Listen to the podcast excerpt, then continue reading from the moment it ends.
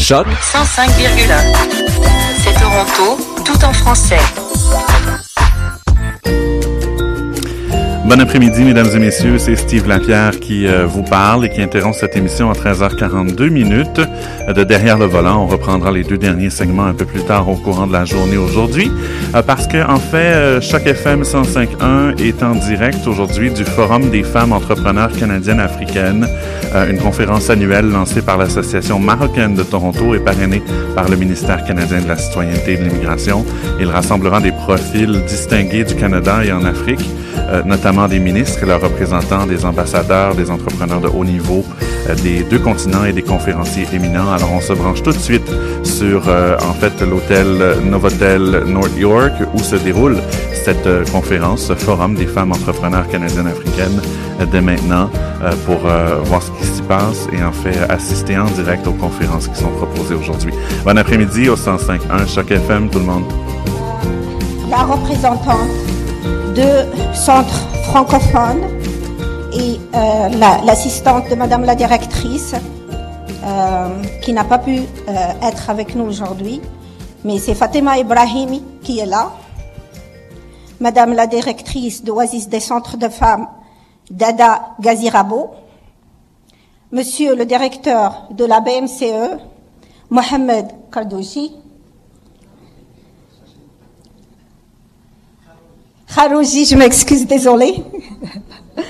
Mesdames et messieurs, les présidents des organismes, institutions et organismes gouvernementaux, chers entrepreneurs, mesdames et messieurs, suite au succès qu'a connu notre précédent événement, le sommet canado-marocain de l'entrepreneur organisé à Toronto en mars 2017, avec notre partenariat d'Aldefa Tech et auquel ont participé de nombreux officiels et entrepreneurs du Canada, nous sommes heureux. Nous sommes heureux d'annoncer la première édition du Forum des femmes entrepreneurs africaines sur le thème Soutenir l'entrepreneuriat féminine, connecter les continents, promouvoir l'esprit d'entreprises chez les femmes canadiennes et africaines et favoriser les échanges économiques, commerciaux entre l'Afrique et le Canada. Chaque année, un pays africain sera à l'honneur et pour cette première édition, c'est le Maroc, mon cher pays, qui a été choisi par le Conseil d'administration avec la présence exceptionnelle de son Excellence, Madame Souria Otmani. Le Forum des femmes entrepreneurs canadiens, CAWEF, qui se tient à Toronto aujourd'hui, bien sûr, notre ville reine, le 20 octobre, aujourd'hui 2017, 2018, en partenariat avec le gouvernement de l'Ontario, est une conférence initiée par l'Association marocaine de Toronto. Il rassemble des profils distingués au Canada et en Afrique notamment des ministres, des ambassadeurs, des entrepreneurs de haut niveau des deux continents et des conférenciers de renom. Cet événement qui coïncide avec la Semaine mondiale de l'entrepreneuriat qui se tiendra le 12 au 18 novembre 2018 sera l'occasion d'échanger des idées sur la manière de renforcer les relations entrepreneuriales entre les continents dirigeants communautaires et entrepreneurs africains au Canada.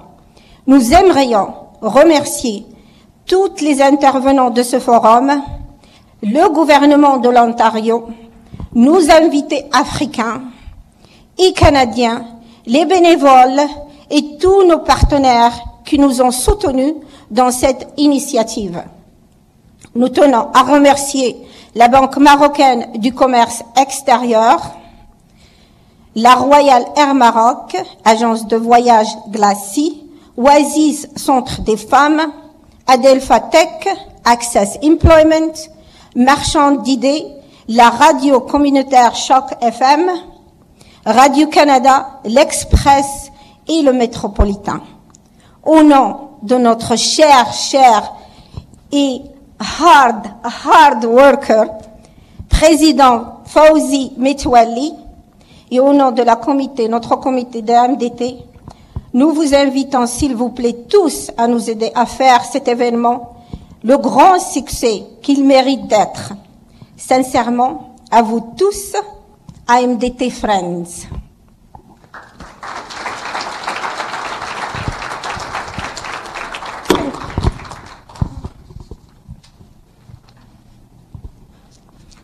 Merci, Madame Nadia Rachadi. Um, thank you, Miss Rashadi. Um, maintenant, j'ai le plaisir d'inviter uh, une invitée très spéciale. C'est l'ambassadeur du Royaume du Maroc à Ottawa, the ambassador of the Kingdom of Morocco in Ottawa, Her Excellence l'Honorable Souria Othmani.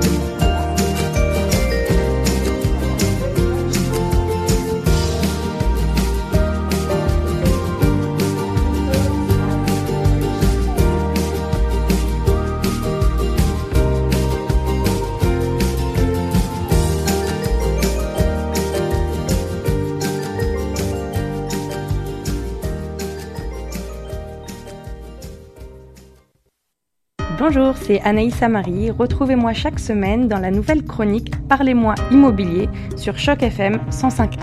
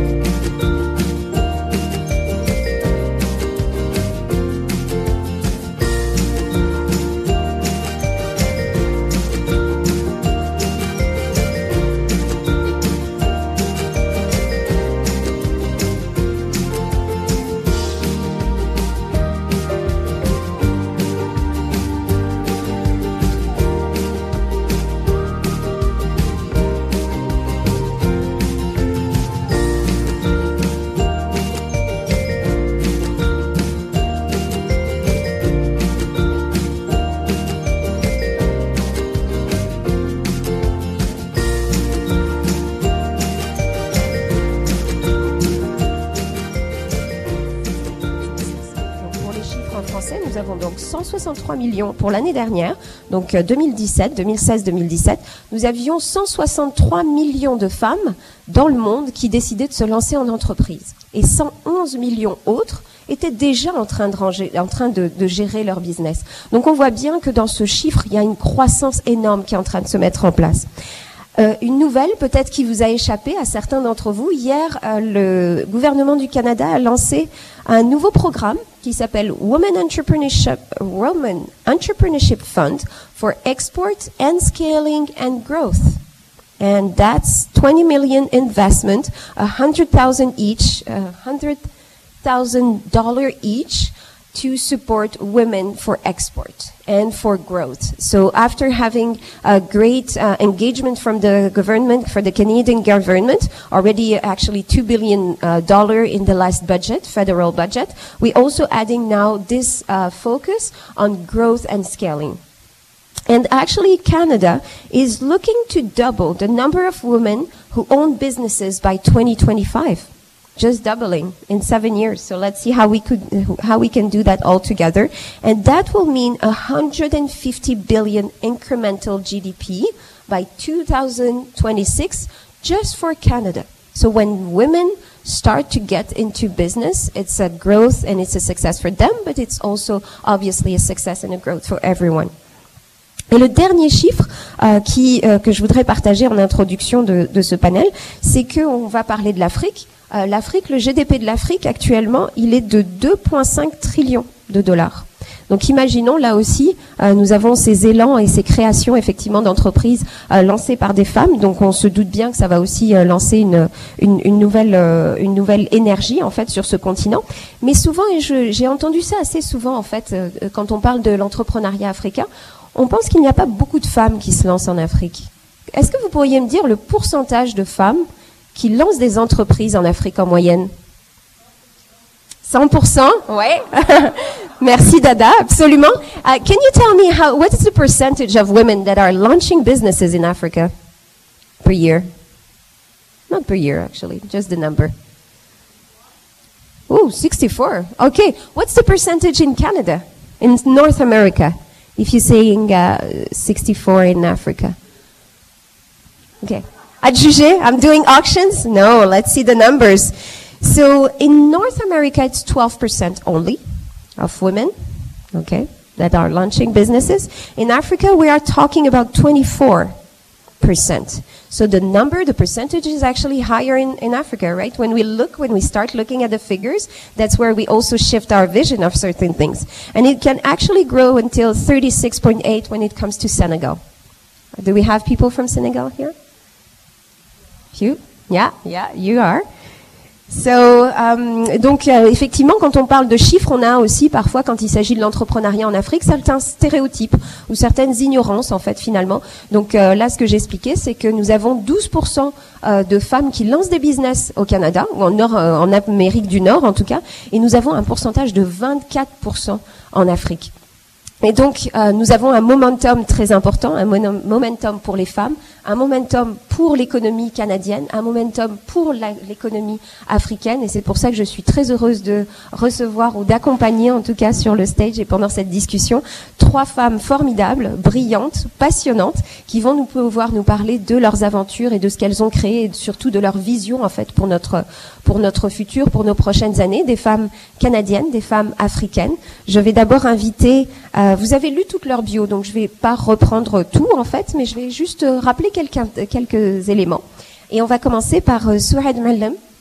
Euh, vous êtes canado-marocaine. Vous avez été la première, euh, non pas seulement femme, mais la première tout court à lancer la première opération d'implantation canadienne d'envergure en dehors des secteurs des mines. Et c'était en fait de ramener Bombardier au Maroc. Et c'était un budget et un projet de plus de 230 millions. Donc euh, bravo, ça vous a pris plusieurs années de persistance et vous y êtes arrivé. Pour reconnaître tous vos efforts, vous avez d'ailleurs même reçu une distinction qui, pour euh, comparer un petit peu, ressemblerait à la Légion d'honneur, directement euh, de Sa Majesté le Roi du Maroc. Et ça s'appelle euh, le WISEM, donc euh, c'est une distinction royale pour la reconnaissance de vos efforts et de vos résultats, non seulement les efforts, mais les résultats. Et aussi, et ce n'est pas présent sur, euh, sur la bio, vous avez été choisi par le gouvernement du Québec comme membre du nouveau conseil d'administration d'entreprendre ici une, une initiative qui soutiendra les entrepreneurs de la diversité. S'il vous plaît. Um, so Surad Mahalem is our first entrepreneur today. She launched the first uh, big initiative, major initiative, having Bombardier actually start a, um, a manufacture in Morocco, and that was uh, more than a 230 million business uh, project. Actually, she received um, uh, the Wissam Legion de Wissam distinction uh, from His Majesty uh, the um, King of Morocco, and what is moving? Oh, it's this. Okay. And she also just be, had been chosen as a member of the board for Entreprendre, Entreprendre Ici, which is a Quebec initiative uh, to have more entrepreneurs uh, coming from the diversity. Our next panelist is Olutoyin. You just launched a book uh, that is called Advancing Beyond the Ceiling. You are from Nigeria. You launched so many different ventures and so many uh, different initiatives to have more investors invest in Africa, but you're also an investor here in Canada because we uh, thank to you and thank you to your commitment uh, to the start uh, startup uh, landscape in Toronto. We now have a new co-working pa- space which is called Entrepreneurs Point. Please join us. Thank you very much.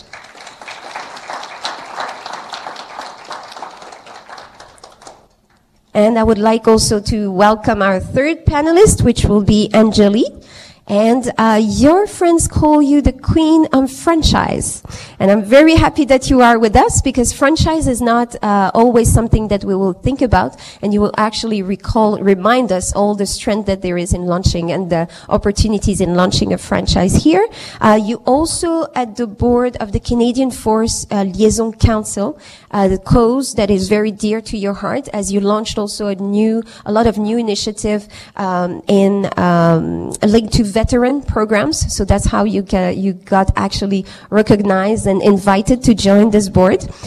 And please come on in. En français,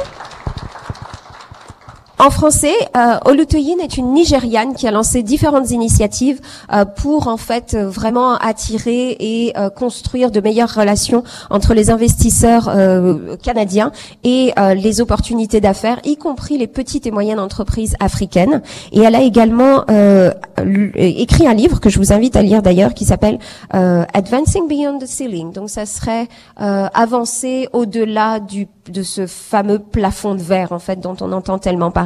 Elle a également contribué à l'investissement et à au lancement d'un nouveau coworking space, euh, donc un espace de travail euh, collaboratif qui s'appelle Entrepreneurs Point. Et on sait à quel point euh, Toronto est maintenant en train de devenir une, une grande plateforme très importante euh, au niveau des, des startups.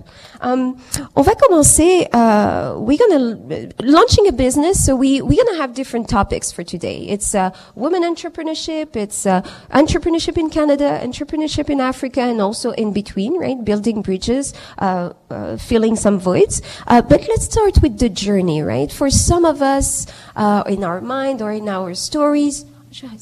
No, no, I'm gonna stay here. je vais rester là pour l'instant, Fauzi, si tu veux bien. Je vais m'asseoir après. Je vais me rapprocher dans quelques temps, euh, juste après les premières euh, les premières questions. Um, so uh, yeah, what what brought you actually? What's what's your life? What what was your life? What brought you to uh, start your business? What is the journey? For some of us, it's like kind of an overnight decision. For others, it's the result of a long process. Let's start with you, Surhad. You when we talked, you said I was an entrepreneur before being an entrepreneur. So j'étais un intrapreneur, une intrapreneur avant d'être un entrepreneur. Qu'est-ce que ça veut dire? Qu'est-ce qui s'est passé? Donc euh, racontez-nous un petit peu votre carrière avant le lancement de l'entreprise. Qu'est-ce qui vous y a amené? Bonjour tout le monde. Hi everybody. Uh, yeah, that's a good question. It's a, uh, oui, je devrais parler en français, je pense. Oui, français Ouais, d'abord, bien sûr. Euh, être entrepreneur, c'est euh, effectivement, je pense que c'est une bonne façon de, commencer à discuter de ce sujet. Parce que ce que j'aimerais dire, c'est que si je fais un, un sommaire très rapide par rapport à ma carrière, je suis venue au Canada il y a 25 ans, étudier au HEC, Montréal. Euh, Bon, on finit les études, engagé par Norton Network, euh, Euh, rapidement, on commence à, à voir un petit peu ce qu'on aime, ce qu'on n'aime pas.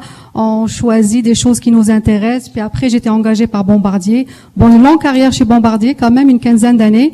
Euh, à l'intérieur de Bombardier, euh, depuis le jour où j'étais euh, j'étais chez Bombardier, j'ai jamais voulu faire un travail plus que deux ans. Après chaque deux années, il fallait que je fasse autre chose. Puis c'était, pour moi, c'était euh, deux ans, c'était le maximum que je pouvais faire dans le même rôle.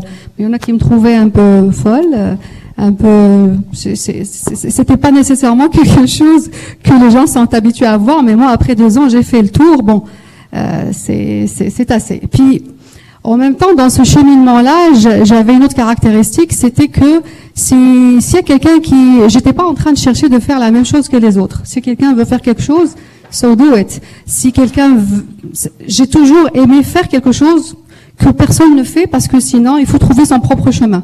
Et puis ça, c'est, je pense que c'est un élément fondamental euh, dans, dans cet exercice-là parce que euh, tout- quand tout le monde fait la même chose, bah, c'est difficile de se démarquer. Donc, il, il a fallu se démarquer par faisant quelque chose que moi je vais faire que les autres sont pas capables de faire. So, if you can do it, I let him do it. So, I'm gonna do something else. Donc, dans ma tête, c'était chaque deux années, il y a quelqu'un qui fait quelque chose. On, est, en train de travailler sur un projet. Il y en a plusieurs qui travaillent sur le même projet. Ça m'intéresse pas. J'ai livré la marchandise. Je passe à autre chose. Donc, de fil en aiguille, il a fallu que je trouve ma niche Euh, en tant qu'intrapreneur. ben, C'est par la suite qu'on m'a qualifié d'intrapreneur. C'est vraiment de dire bon, hein, euh, c'est euh, un jour euh, le matin, on se lève, on a les nouvelles de chez Bombardier à l'interne. Bombardier Aéronautique ouvre son usine au Mexique en 2006. Bon, je dis Mexique, Bombardier, Mexique. J'étais encore, euh, j'étais pas encore exécutif senior chez Bombardier. J'étais encore à un niveau plus bas, donc j'étais pas au courant de toutes les décisions. Je savais pas qu'est-ce qui se passait, mais ça m'a clairement fait rêver. J'ai dit si Bombardier aéronautique au Mexique, pourquoi pas le Maroc? Donc c'est pour moi c'était un début d'une réflexion qui a fait que euh, j'ai commencé à faire des recherches, à, à me renseigner, à, à me renseigner du côté marocain. C'était où euh, le niveau du Maroc pour être réceptacle d'un projet euh, d'envergure et, et, et en même temps à l'interne chez Bombardier, il fallu vraiment militer. Euh, militer, faire de l'influence, euh, chercher les, les bons les bons stakeholders et, et travailler sur sur ça de manière à, à faire mûrir l'idée. Mais c'est sûr qu'au début, quand je parlais de Bombardier euh, chez Bombardier à mes patrons pour euh, Maroc, on me regarde, on me dit oui, mais pourquoi pas le Maroc Soit c'est l'Afrique, c'est loin. Ça fait pas de sens. euh. D'ailleurs, Madame Etmani ici, euh, elle était dans le temps bah, consul euh, de, du- justement de- du, royaume à, à- Montréal et puis c'est parmi les premières oreilles qui m'ont écouté sur sur le sur le sujet. Elle était de, de, de beaucoup de très encourageante et, et beaucoup d'aide là-dessus. Donc ça prend du temps. C'est les gens ce qu'ils comprennent pas, c'est que ça prend du temps. Euh, il faut rester persévérant et il faut il faut il faut euh, il faut vraiment travailler très fort parce que la première des choses qui va arriver, c'est quand on partage un projet comme ça euh, à, à une entreprise telle que Bombardier. euh, la, la première chose qu'on va avoir comme réponse, c'est non, c'est pas possible. Pourquoi? Sur des choses tout à fait subjectives. C'est l'Afrique, c'est c'est c'est loin. Euh, pourquoi pourquoi que, pourquoi que j'irai là? Explique-moi. C'est pas parce que tu es marocain que je vais y aller. Donc des, des réflexions toutes de base comme ça. Donc, il a fallu persévérer, il a fallu démontrer scientifiquement, et j'ai eu la chance à un moment donné d'avoir euh, un patron qui m'a dit bon, soit ok, je vois ta persévérance, tu lâches pas le morceau, on va faire quelque chose. Je vais te donner un budget, je vais te donner euh, l'équipe nécessaire. Prove me que tu as raison. Fais-le. Fais, euh, fais une- un travail d'analyse. Compare-moi le Mexique, compare-moi le, le Maroc, la Tunisie et, et- et la Turquie. Et sors-moi les chiffres et dis-moi si vraiment le Maroc c'est la bonne destination. Donc c'est tout simplement comme ça. Et c'est un chemin, c'est un cheminement qui a qui a duré de 2005 de, de 2006 jusqu'à signature du premier MOU avec euh, avec l'État marocain en 2011. Donc c'était lent quand même. Et mais ce, ce que je veux dire par là c'est il y a- un aspect de persévérance, il y a un aspect de de de de, de, de- de casser beaucoup de de- de- de- d'obstacles en route, euh, mais en même temps euh, c'est un cheminement parce que ça dure tellement longtemps que euh, en, en termes de carrière on on, on évolue, donc on brise le ceiling the glass ceiling.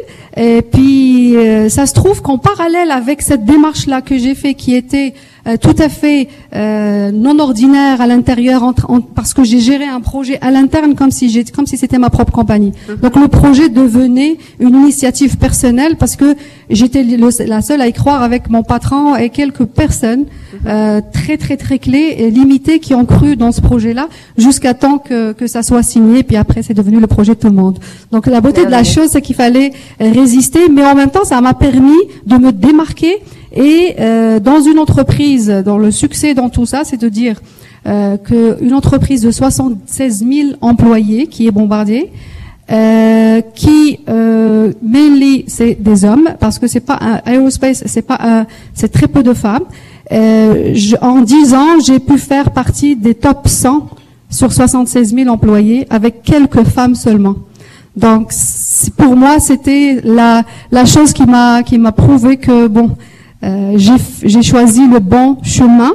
Euh, et puis euh, j'ai réussi avec ça euh, un projet par rapport à mon pays d'origine qui était pour moi important.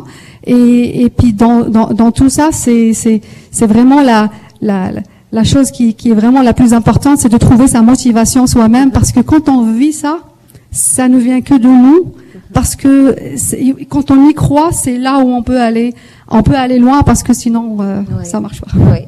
Et c'est une énergie donc que vous avez su maintenir pendant plusieurs années, que vous avez su aussi faire reconnaître et qui a permis la création de plus de 5100 emplois, je crois, directs et indirects, n'est-ce pas? Donc euh, aussi un impact qui a eu, euh, qui a créé beaucoup d'émotions. On, a, on aura l'occasion d'en reparler. So um, really, in, in English, quickly, obviously, I'm not going to translate everything, but in a nutshell, and you could you could see it and you could perceive it from Suhad's voice. Uh, there was already, uh, even when she was an employee starting at Bombardier, very quickly she wanted to move from, you wanted to move from, like every two years, right? Sometimes some people, if there is a project that is held or uh, supported or managed by someone else, it's kind of boring. Where, where could we go? Where could we go to make a difference? And that's being an entrepreneur, is that you're going to see opportunities and you're really an entrepreneur inside of a business. So that's a way also that she have, has been recognized. And the tag entrepreneur came from someone else. Sometimes we don't put this tag. It's like after some people watching us and so on. Oh, you, you are really, uh, you're having something of the, this entrepreneur uh, touch. Uh, and uh, the persistency and just going out there got her also to be one of the few women in the top 100 uh, of employees of this company who has more than 76,000. Right? Yeah. So um, the grande folie, how can I say that? Kind of a grande folie. How can we translate that? Kind of a, a um, Little bit of craziness. Yes, a little bit of that, absolutely. So you will just have an ambition, you will have an idea, and that's what you did until it has been successful. We will see where it brought you from there. But congratulations already for this. Thank you. What about you? Investment, banking, that's not also, uh, after aeronautic, it's not a domain where we see so many women and so many driving. How did you do that? Thank you very much, Fizet. Thank you. And it's good to be here. Let me permit me to say that it's good to be here this uh, lovely afternoon in the midst of such beautiful people. Thank you for having me. Um, investment banking. And so I started out as a banker um, about uh, 23 years ago, uh, investment banking, Nigeria. Sorry to interrupt you, but I just realized, and before that, you were studying philosophy. So please explain. philosophy, investment, I forgot that. Oh, wow. all, all right. You know how you start on your journey. You just want to go to the university, get something done, Oh, please, the, happened. please the parents, and then move on. You know. Okay. So I started out studying philosophy and then got an MBA. And from the MBA, uh, I, I was working in the banking industry. And so it was a logical progression for me uh, to get an MBA, uh, more accounting, more finance. I happened to be in treasury. And so I was starting out uh, the journey in Treasury, the Treasury of the bank. And the bank had 25,000 people, intercontinental, back in Africa, branches in the UK and in Ghana, largely a West African bank, but with outposts in Europe. And so I, I rose to become the group treasurer of that bank, managing a, a, an 8 billion balance sheet size in US dollars. And so the global financial crisis happened. And so I had been so comfortable managing my position, you know, getting promoted. I became vice president in the bank. And so uh, I was very comfortable. I had no idea of, uh, I mean, I'd seen a lot of entrepreneurs all around the place. People coming to borrow money, to fund their projects, to do business. But I never really thought I could be an entrepreneur. It never occurred to me. And that's my own story personally. I wasn't looking to become an entrepreneur. I just kept rising in the banking industry, became the vice president. I was very comfortable with flying all over the place. And then the global financial crisis happened. And so usually in times of uh, adversity like that, you know, adverse conditions rose, and then you started thinking outside the box. I was already, my children were already here in Canada, and so of course I had to come over to Canada to join my children. Uh, it was the next thing to do. But coming into Canada, I wanted again to continue with my investment banking journey. But the opportunities were quite slim. First was the Canadian experience issue. Uh, second of all was a professional issue. You had to become be, belong to a lot of professional organizations uh, just to fit in, and uh, that wasn't happening quickly. And I am a very active person. I, I just can't sit down.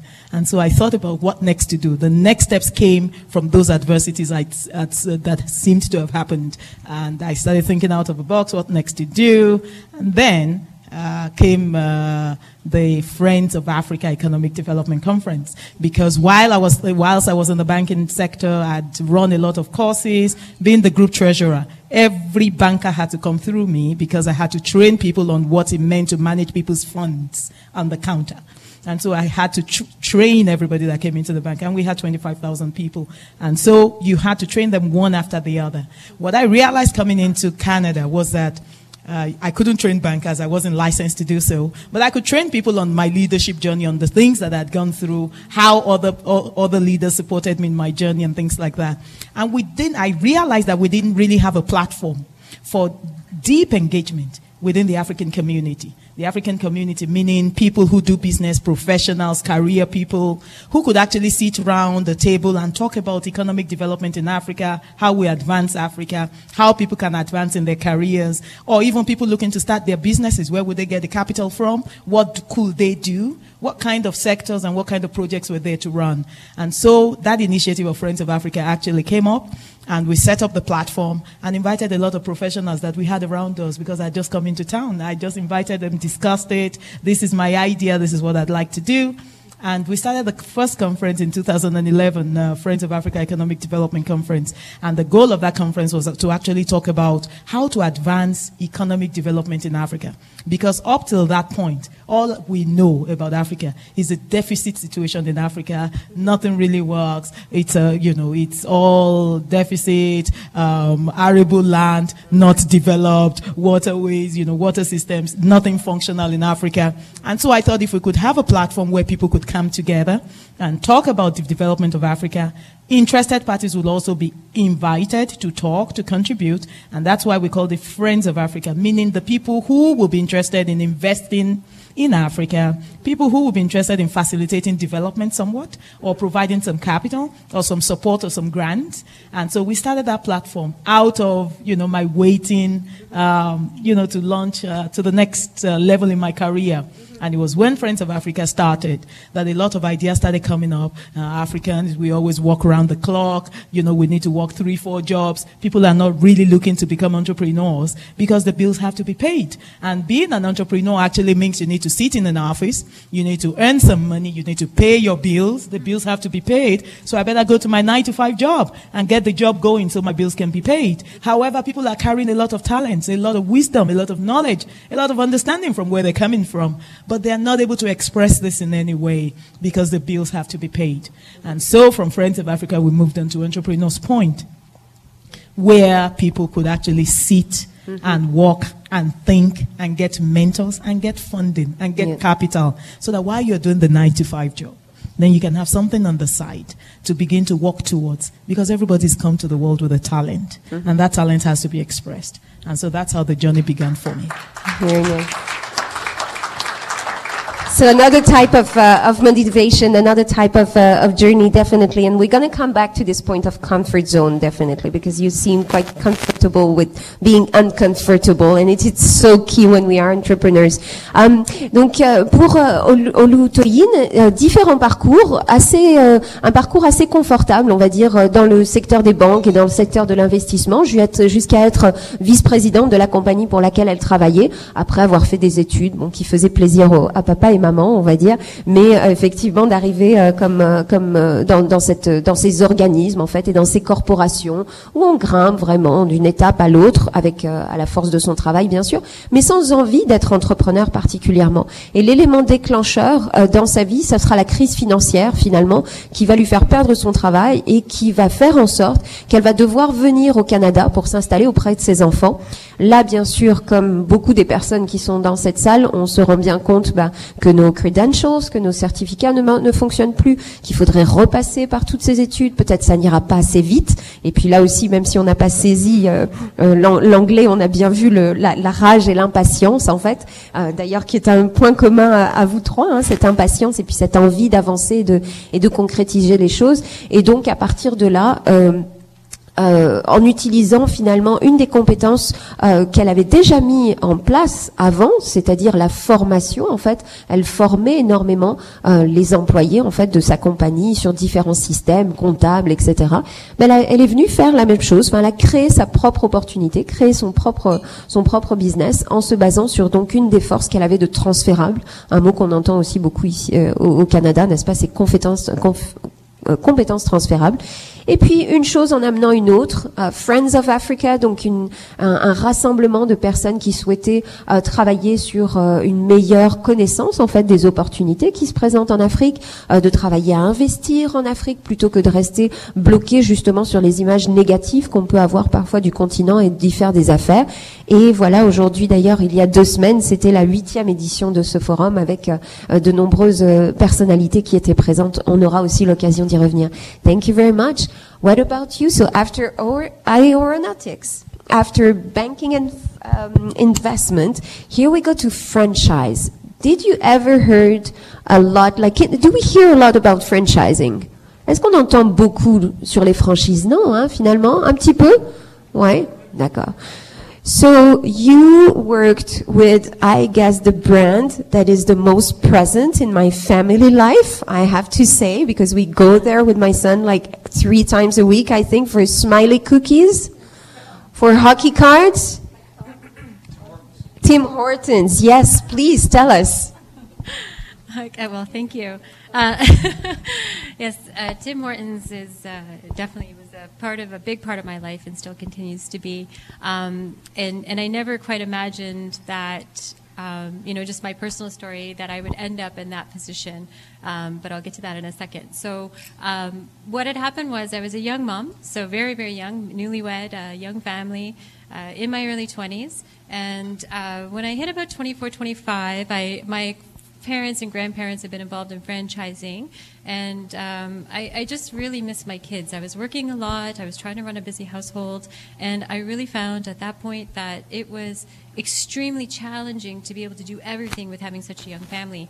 Um, and so I, I was always in a leadership or management role at a young age, and I decided at uh, 24, 25, hey, I kind of like the underdog, right? I knew that's that's kind of my my my my MO throughout my career is that I really like being that entrepreneur and then moving forward into that uh, that space and seeing how I can fix something. So uh, maybe it's being the oldest child, being a girl, I don't know, but I, I just wanted to always fix everything. So um, there was this completely dilapidated store that was up the road from my house, but it was five minutes away from my home, and I said, "Yep, I'm going to go apply to be a franchisee." I knew they were looking for one. They had been through franchisees for probably every year. They had a, they had a new owner, and the store was horrible. I mean, it was in a bad part of town, uh, you know, on the other side, like just at that kind of part of the city where things just didn't. Um, you know, you, you got to be care- a little bit careful. Um, I, I had spray. My store was spray painted three times or four times. Uh, I had the RCMP call me one time when I finally decided to take a vacation and tell me that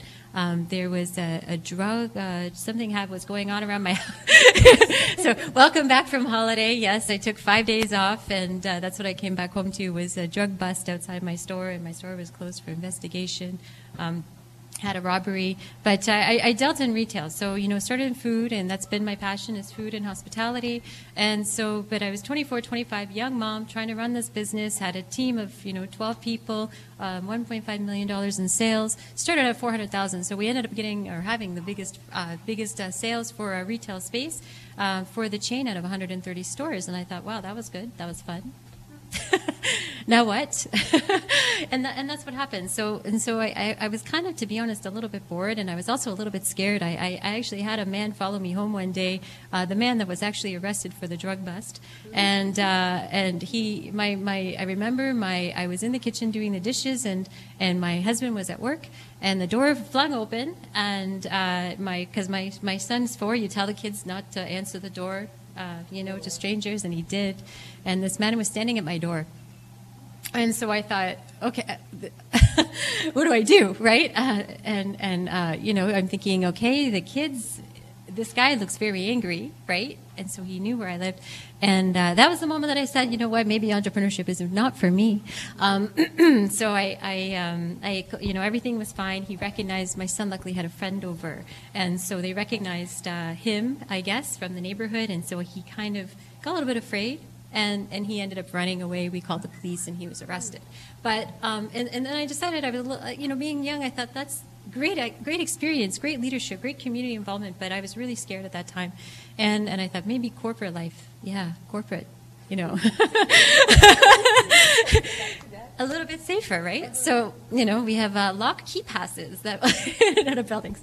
And that was really the reason why I decided to go to corporate. I thought, well, you know, I've never been in corporate. I've always been working on my feet, working in hospitality, serving customers, working with the public. That's what I love to do. And, uh, you know, I got a call from somebody. I put my resume up on, like everybody, on Indeed. And I got a call from, um, uh, from a, a headhunting firm. Uh, Randstad. When Randstad is the largest uh, staffing firm in the world, public company, and they said, "Hey, um, we like your experience. Why don't you come in for an interview?" I said, "Great, okay, let's go."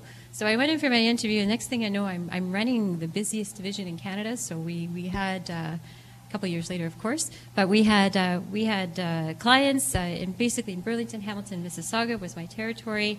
Um, I started getting involved with the government back then, so I started working at the provincial level. So I was selected by Randstad to uh, work uh, the, the, the government placements as well. So went through that process at that point. Um, I had a great team. Um, again, we were running uh, several million dollars of staffing business just for that area, and um, you know working with some of the top companies. You know, I work with companies like Humus Insurance, the Cooperators, uh, Bell Canada. Um, you know, engineering companies. Like, uh, it's the list goes on and on. I work with about 300 companies in total, um, uh, recruiting for everything from entry level to senior level opportunities. And uh, you know, again, after busting my bum, I would have to say, you know, after three or four years, I'm like, that's awesome. I did that. I won a couple awards. Great. Um, and I got bored, and I thought. And I thought, I thought, wow, um, this is awesome. I'm making some okay money, but I bet you I could make some more on my own. And that's when I went back to being an entrepreneur.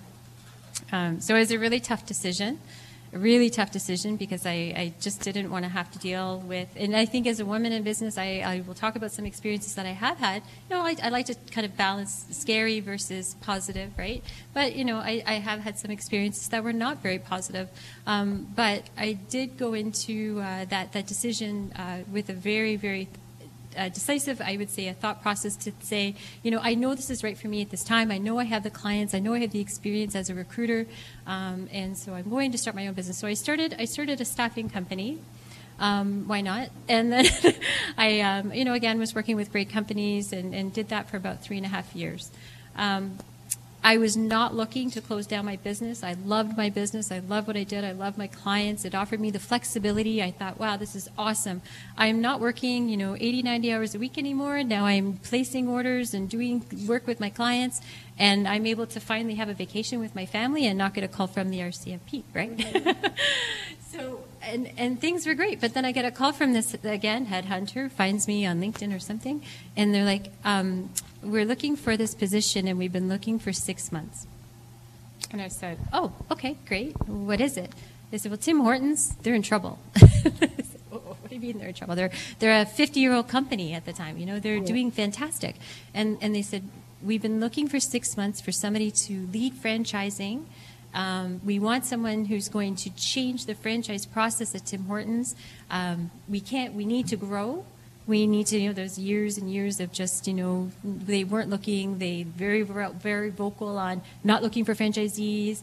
Um, and so, and so they, we need someone to change everything, and we're looking for a fixer. And I said, "Oh, I know someone. That's me." Mm-hmm. So That's the word you use, yeah, that you love to fix things. there I Yeah. went. So I went for my interview, and then uh, spent an amazing um, three and a half years there. I was through uh, people look at it as a pro and a con. I would say, you know, coming through when 3G was there, um, and I was always told, "You're awesome. You're the chosen. You're saved. You know, you're going to move forward." And um, you know, be on that project team. And I ended up, you know, in Terrible Tuesday, as we like to call it, when, when that happened and people were terminated, I, I was really proud of myself because I thought, wow, I worked really hard. I've been recognized by 3G Capital. They know I do a great job. And I'm, I'm, I'm going to keep my job. I'm going to move forward. And, and I, I was recognized in the company for, for being one of the top employees in the organization. Um, I, I placed 135 franchisees that were new while I was there. I rewrote all of their policies, changed their entire franchise process, and uh, was there for that terrible Tuesday. Walked out 85 people. Was on a project team uh, that had to strategically and systematically um, exit exit my peers, basically. And then they came up to me and they said, "Good job, Angelique. We're going to move you into the department that you just got rid of." so that's what I did. Um, and I ended up uh, not the not the most favorite person in the in the room, I would say, for the first six months. a lot of men. I worked. I ended up uh, taking over traditional and non-traditional development for Canada. So I had uh, nine, uh, total of 19 people, but 13 male directors, one female, three male directors as well. Uh, so it was a big male team that I work with. Um, unfortunately, it just got to the point in my career that I knew that, um, again, I was getting a little bit bored. I was a little bit concerned about the direction um, of where my role was going to go. And so I stayed in franchise and ended up over two Little Caesars. Uh, Little Caesars, obviously, being the third largest pizza chain in the world. So, again, led traditional and non traditional development there. Um, and uh, so I've just become this sort of serial entrepreneur and then bounced back to serial entrepreneur as well at the same time. So basically, where that's led me today is that you know after lending my brain, I think I do that a lot to different companies. I like to lend my time is is is obviously creating those veteran programs for Tim Hortons is one of them, but also I've been consulting and helping other people with their veteran programs and working with the Canadian military, and that's really where that's led me is taking me back full circle to the core root of my passions, which is food and hospitality. Um, I recently had the opportunity to audition for MasterChef Canada, and as far as I know, You may be selected for the next MasterChef, so keep an eye on this. Yeah, so- Definitely. You will be able to say, I know this woman. I- I put my career on hold at this point. So I've, I've literally, um, I've, I've, I'm wrapping up my consulting projects, and uh, I do want to become an entrepreneur. I know that. I'm, I feel at a very comfortable stage of my life um, that I want to go back into food and hospitality. But this was a little bit of a uh, interesting hiccup. So uh, everything is on pause right now, but it's been an amazing journey, and I think I feel the best is yet yet to come. Not only for for myself, but also for women in business in Canada, and that's something that I'm very passionate about.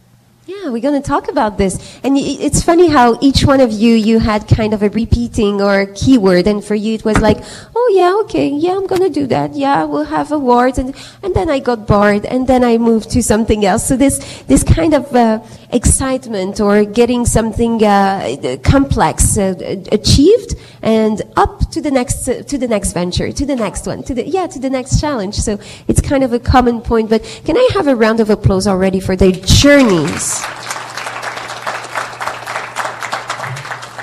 Because it's just half of what they achieved, actually, if I can say that. Um, you were talking about, uh, Olutoyin, you were talking about uh, getting out of your comfort zone. Where are you at now that you have uh, Friends of Africa, everything that you're doing between Nigeria, all the countries, and here? How do you feel with that? Being out of your comfort zone? And what are you building, the next step? Before we move to um, the next subject. getting out of your comfort zone. Uh, Yes, I mean, that deeply resonates with me. Um, it deeply resonates with me because um, if you, uh, it just depends on the part of the, you know, the side of journey that you found yourself. Um, if you're well accomplished, you become vice president of, um, you know, a corporate organization that is highly rated, a Fortune 500 company, for instance. Um, so you're well accomplished. Um, usually, I would say it's not the time to leave. I mean, from my own personal journey, it just wasn't the time to leave. You want to sit in there, depending on your type of person. So my type of person would have wanted to stay. You know, sit there, enjoy the ride, all the perks of office, all the benefits, and all the, you know, um, the, you know, the benefits that come with the office. However, uh, living for me with the benefit of hindsight now was the best thing that ever happened to me. And I just say that with all sense of responsibility. And the reason I say that is uh, uh, coming out of um, that uh, organization after a 17 year stint and uh, finding your way through life, as it were, because that's what I had to do uh, in a new land, in a new land, which Canada was to me at the time I came in, uh, has become a major trajectory for me in my career journey. Uh, not only did we start Friends of Africa in 2011, about two weeks ago, I think a few of us here were there, we ran the eighth edition of Friends of Africa. And Friends of Africa hosts, um, you know, um, government officials, public, public and private sector officials from across Africa in Canada, and they come into Canada. I mean, this year it was uh, Nigeria, the government of Nigeria. I think last year it was the pre- uh, president of the Stock Exchange of Barbados. And uh, previous year was the minister of the presidency of Ghana. And so we have all these keynote speakers coming from across Africa to talk about the economic development of Africa with professionals and diasporans in Canada. Why is that significant? It is significant because you know, uh, as you might know, uh, in Africa, 80% of the you know of the economy is run and driven by the public sector. Um, you've just got to be in public sector. The public sector runs majorly most of the, most of the economy in Africa, and so they've got to be sitting around the room for you to take major decisions. If you're going to make a headway, if you're going to make progress with economic development, you've got to have the decision makers in the room. So it's not enough for us to sit down here and talk about economic development, business development, where is the economy headed, if the major decision makers are not in the room. So I feel we've done a lot in that regard, bringing the different countries into the room on a year on year basis and ensuring also that the government of Canada and sometimes people from the United States join us at the roundtable so that we can deliberate effectively and take specific decisions. It's not about sitting and meeting, but you can also go the next level to say, what next? What next for Ghana? What next for, what next for this and what next for that? So having done that, I think another accomplishment I, that I could tell, you know, that, that I could glean from that is the entrepreneur's point, having that investment business, because we just didn't invest in it alone. We were able to get other people from around the room to invest with us. And that's significant also, because then you find that people really want to collaborate when they see something significant going on. If it's something they can key into, something they can buy into, people will collaborate and invest in it. Um, what it means is that the vision has to be clear. The purpose has to be very clear. The return element has to be clear also because there's always got to be some, what's in it for me, yeah. you know. but absolutely. So it becomes a win-win um, situation. And so that's what we've been able to do with Entrepreneurs Point. I think for me, largely, um, being an African woman, uh, if I can add to that, we're African, so I feel comfortable. being an African woman, I think for me, largely, the, the, the, the first way, you know, because a lot of people ask me, so how were you able to get investors to even partner with you on some of these projects? How were you able to convince the government of Ghana to send the minister of the presidency? How were you able to do that? I think a lot of that would, I would say came from my background, not as an investment banker, but as a banker generally. Somebody who had risen through the ranks, um, to become vice president of an organization with a 25,000 man team and then taking decisions on behalf of your organization round across, you know, the globe sometimes. Uh, so you could write a letter, you could invite people, you knew the language to speak, and uh, you know, and all of that. So we had done a bit of that. And more importantly, immediately I got here, I had to go back to school because usually the way I was mentored, where I came from, they usually say, when you get into a new place, try and the best way, the fastest way, fastest way to understand the community is to go into their school, mingle with people, engage generally with people. And so I went in for my doctorate degree. And so I got a doctorate degree from the University of Maryland. A lot of people were asking, what else are you looking for? Why a doctorate? You Africans like to go back to school. But anyway, I did. And I did. And I, and I graduated, you know. So I think for me, that was major. Then I understood the culture. Then I understood the fact that you had to be quiet sometimes, you had to speak out sometimes, you had to stand your ground sometimes. You need to do that. We need to go back to school. For me personally, that's what I had to do. Understanding the culture, understanding the people, understanding the sectors. Which sectors would make sense for me to go into? Mm-hmm. Engaging with those guys in class showed me so much. Mm-hmm. I- I- I- and then after going to school, understanding them, the lecturers, what else would I like to do? Can I actually be an assistant lecturer when I come out of this and all of that? Yeah. Well, I mean, some people said, oh, maybe it's because you had the luxury of time. I didn't have the luxury of time. I just, I guess, based on my background, I wanted to do that, to find out, to do my research. Yes. And that way, I was able to graduate from the school. Then I turned the book that I wrote as my thesis into that best-selling book that the New York Times picked up as uh, Advancing Beyond the Ceiling. So I wrote Beautiful. that based on my experiences in the private sector and then in the academic sector. Because sometimes you're in class and sometimes you are actually not allowed to speak, and this is North America. That never happened to me in Africa. It never happened to me in Africa, but I experienced a little of that. Yeah, just a bit. But of course, once you know how to wangle your way around that, the, the, gender inequality and all of those issues we talk about, it's actually very rife around. Um, in Africa, it is also, but it just depends on the sector to which you belong and Yes. the culture from which you come, you've come, and you're able to manage it. So I believe that those are major accomplishments. I think the most, uh, I mean, I've, I, I've gotten some awards, uh, some recognitions, but I think the one that is most significant is this year, March 2018, uh, because I was invited to the African Women Forum. Uh, you know, the, the, the, the 62nd Commission of the United Nations on the Status of Women. Yes. And I was given the African Impact Leadership Award.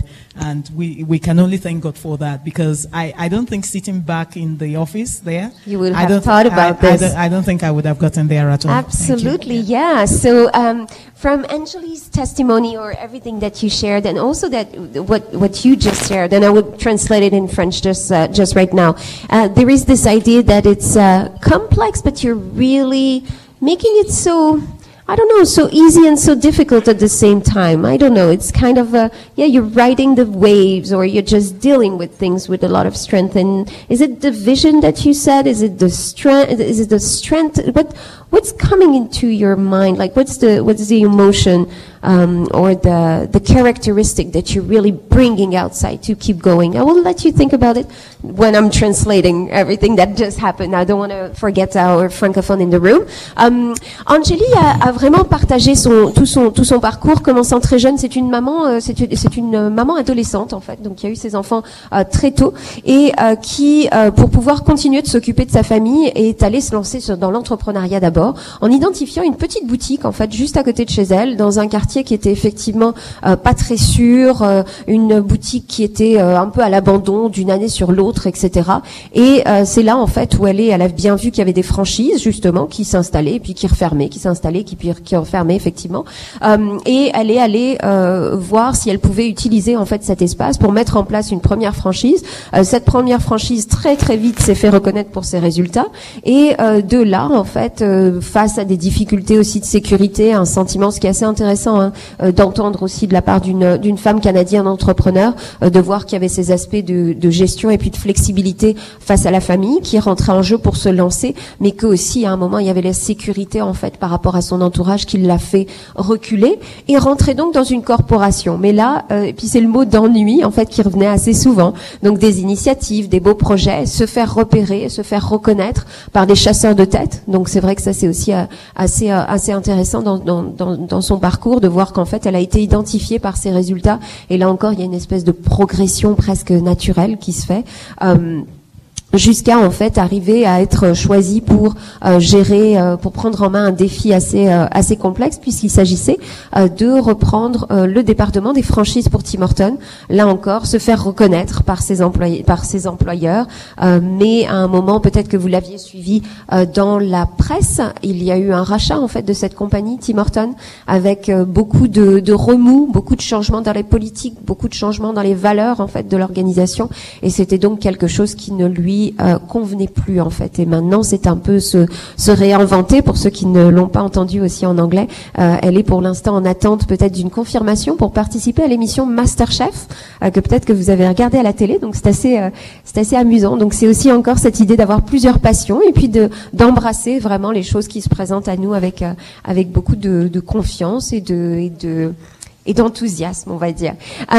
Pour vous, après, ça a été vraiment de de reparler en fait de tout ce qui s'était passé avec euh, euh, Friends of Africa, Euh, Friends of Africa qui vient d'avoir sa huitième euh, sa huitième session. Euh, ce que je retiens vraiment de ce que de ce que vous avez pu dire, de ce que vous avez pu partager, c'est euh, vers la fin en fait, il y avait cette idée de euh, de revenir à l'école en fait, de repartir étudier quand on a grandi ailleurs, quand on a fait sa sa sa carrière en fait à l'étranger, et puis qu'on se retrouve ici, qu'on veut bien comprendre la culture parce qu'on sait qu'à un moment quand on veut aller viser loin, et puis vous disiez euh, c'était inviter les ministres, c'était comment est-ce que vous pouvez faire ça, et je pense que c'est aussi la question que certaines d'entre nous dans la salle ou certains hommes ou femmes d'ailleurs, euh, enfin femmes ou hommes d'ailleurs, on se pose parfois la question tiens mais comment est-ce qu'on fait pour viser tellement haut, pour avoir ce type de vision, pour l'achever, pour la mettre en place, et là encore bah, c'était l'apprentissage, de bien connaître le les, les lexiques, de bien connaître le vocabulaire, de paraître donc et d'être tout simplement compétente et valide dans cet espace,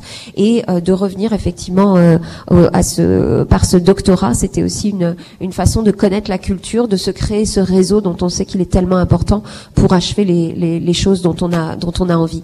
And um, my question was uh, ma dernière question euh, sur lesquelles je l'ai- laissé réfléchir, c'était finalement ce parcours, on le voit avancer, on les voit se développer, mais qu'est-ce qu'elles vont chercher en fait à l'intérieur d'elles, qui arrive à les faire avancer, ou d'autres peut-être vont reculer, ou vont se dire non, je n'avancerai pas, ce n'est pas pour moi. Comment est-ce qu'on va viser tellement haut Comment est-ce qu'on va à chaque fois euh, au next level? Ça tombe bien, c'est le nom de ma compagnie. Je voulais pas le dire, mais Next Level is the name of my company. So I, I find that very nice. Each time you're saying Next Level, I'm saying, yeah, free advertising. Thank you very much. But um, what really is driving you? Because sometimes even me, like I, um, before being uh, in, uh, involved in community, uh, in, in like as a, as a volunteer, as president now of MOFIF, I was seeing some ministries, uh, some ministers or some dignitaries attending some events. And I was like, oh my God, how do you get them? Like I will never get to that. And actually it is possible. As you said, you write a letter, a letter and you explain what you're doing and it's sometimes as simple as that. And you do that once and you're like, oh, I can do that more and more. So what, what is, what is the drive? What's the characteristic? Could you find the answer? Because we're looking for solutions. So Absolutely. we have to uh, apply. Yes, I, I, I mean, I can speak to that. Uh, and, you know, being very honest. The, the thing about it is, um, most times in the life of an entrepreneur, the way I have experienced it, uh, there are several moments of adversities and various setbacks. And those things keep you running. Uh, why will they keep you running? Because you need to find a purpose to life. For me personally, that's that's just the story. You need to find a purpose. Why am I doing what I'm doing, and what is it about? So that the days when those things happen, uh, something needs to keep you waking up from your bed. Get up. You you've just got to go. Go get it done because um, it, and it's not as simple as I said it. There were several million times, if I can say that, Yeah. of tearing, and that's the truth. You just Yeah, have a that's the truth. shutdown Yeah. and a meltdown and say, is this really worth it? Am, am I going to really do this? You know, because in life, uh, maybe the way I was raised up again, Africans have, you know, this resiliency about them. And so when you have meltdowns or shutdowns or whatever names you want to call them, I see that getting up again is very critical to me personally. Getting up again, maybe because of the things I've done in the past. So I can't afford to be on the ground again. And so I, say, I tell myself, uh, Wake get up. up, wake Wake up. up. You've just got to do it. Although you feel so tired, although it looks like this is the end of it, and although statistics tells me that half of the women who start businesses in Canada don't last three years. That's what the statistics says. It says that the business is shut down. So when I see the statistics, I get down because I will not be part of that statistics.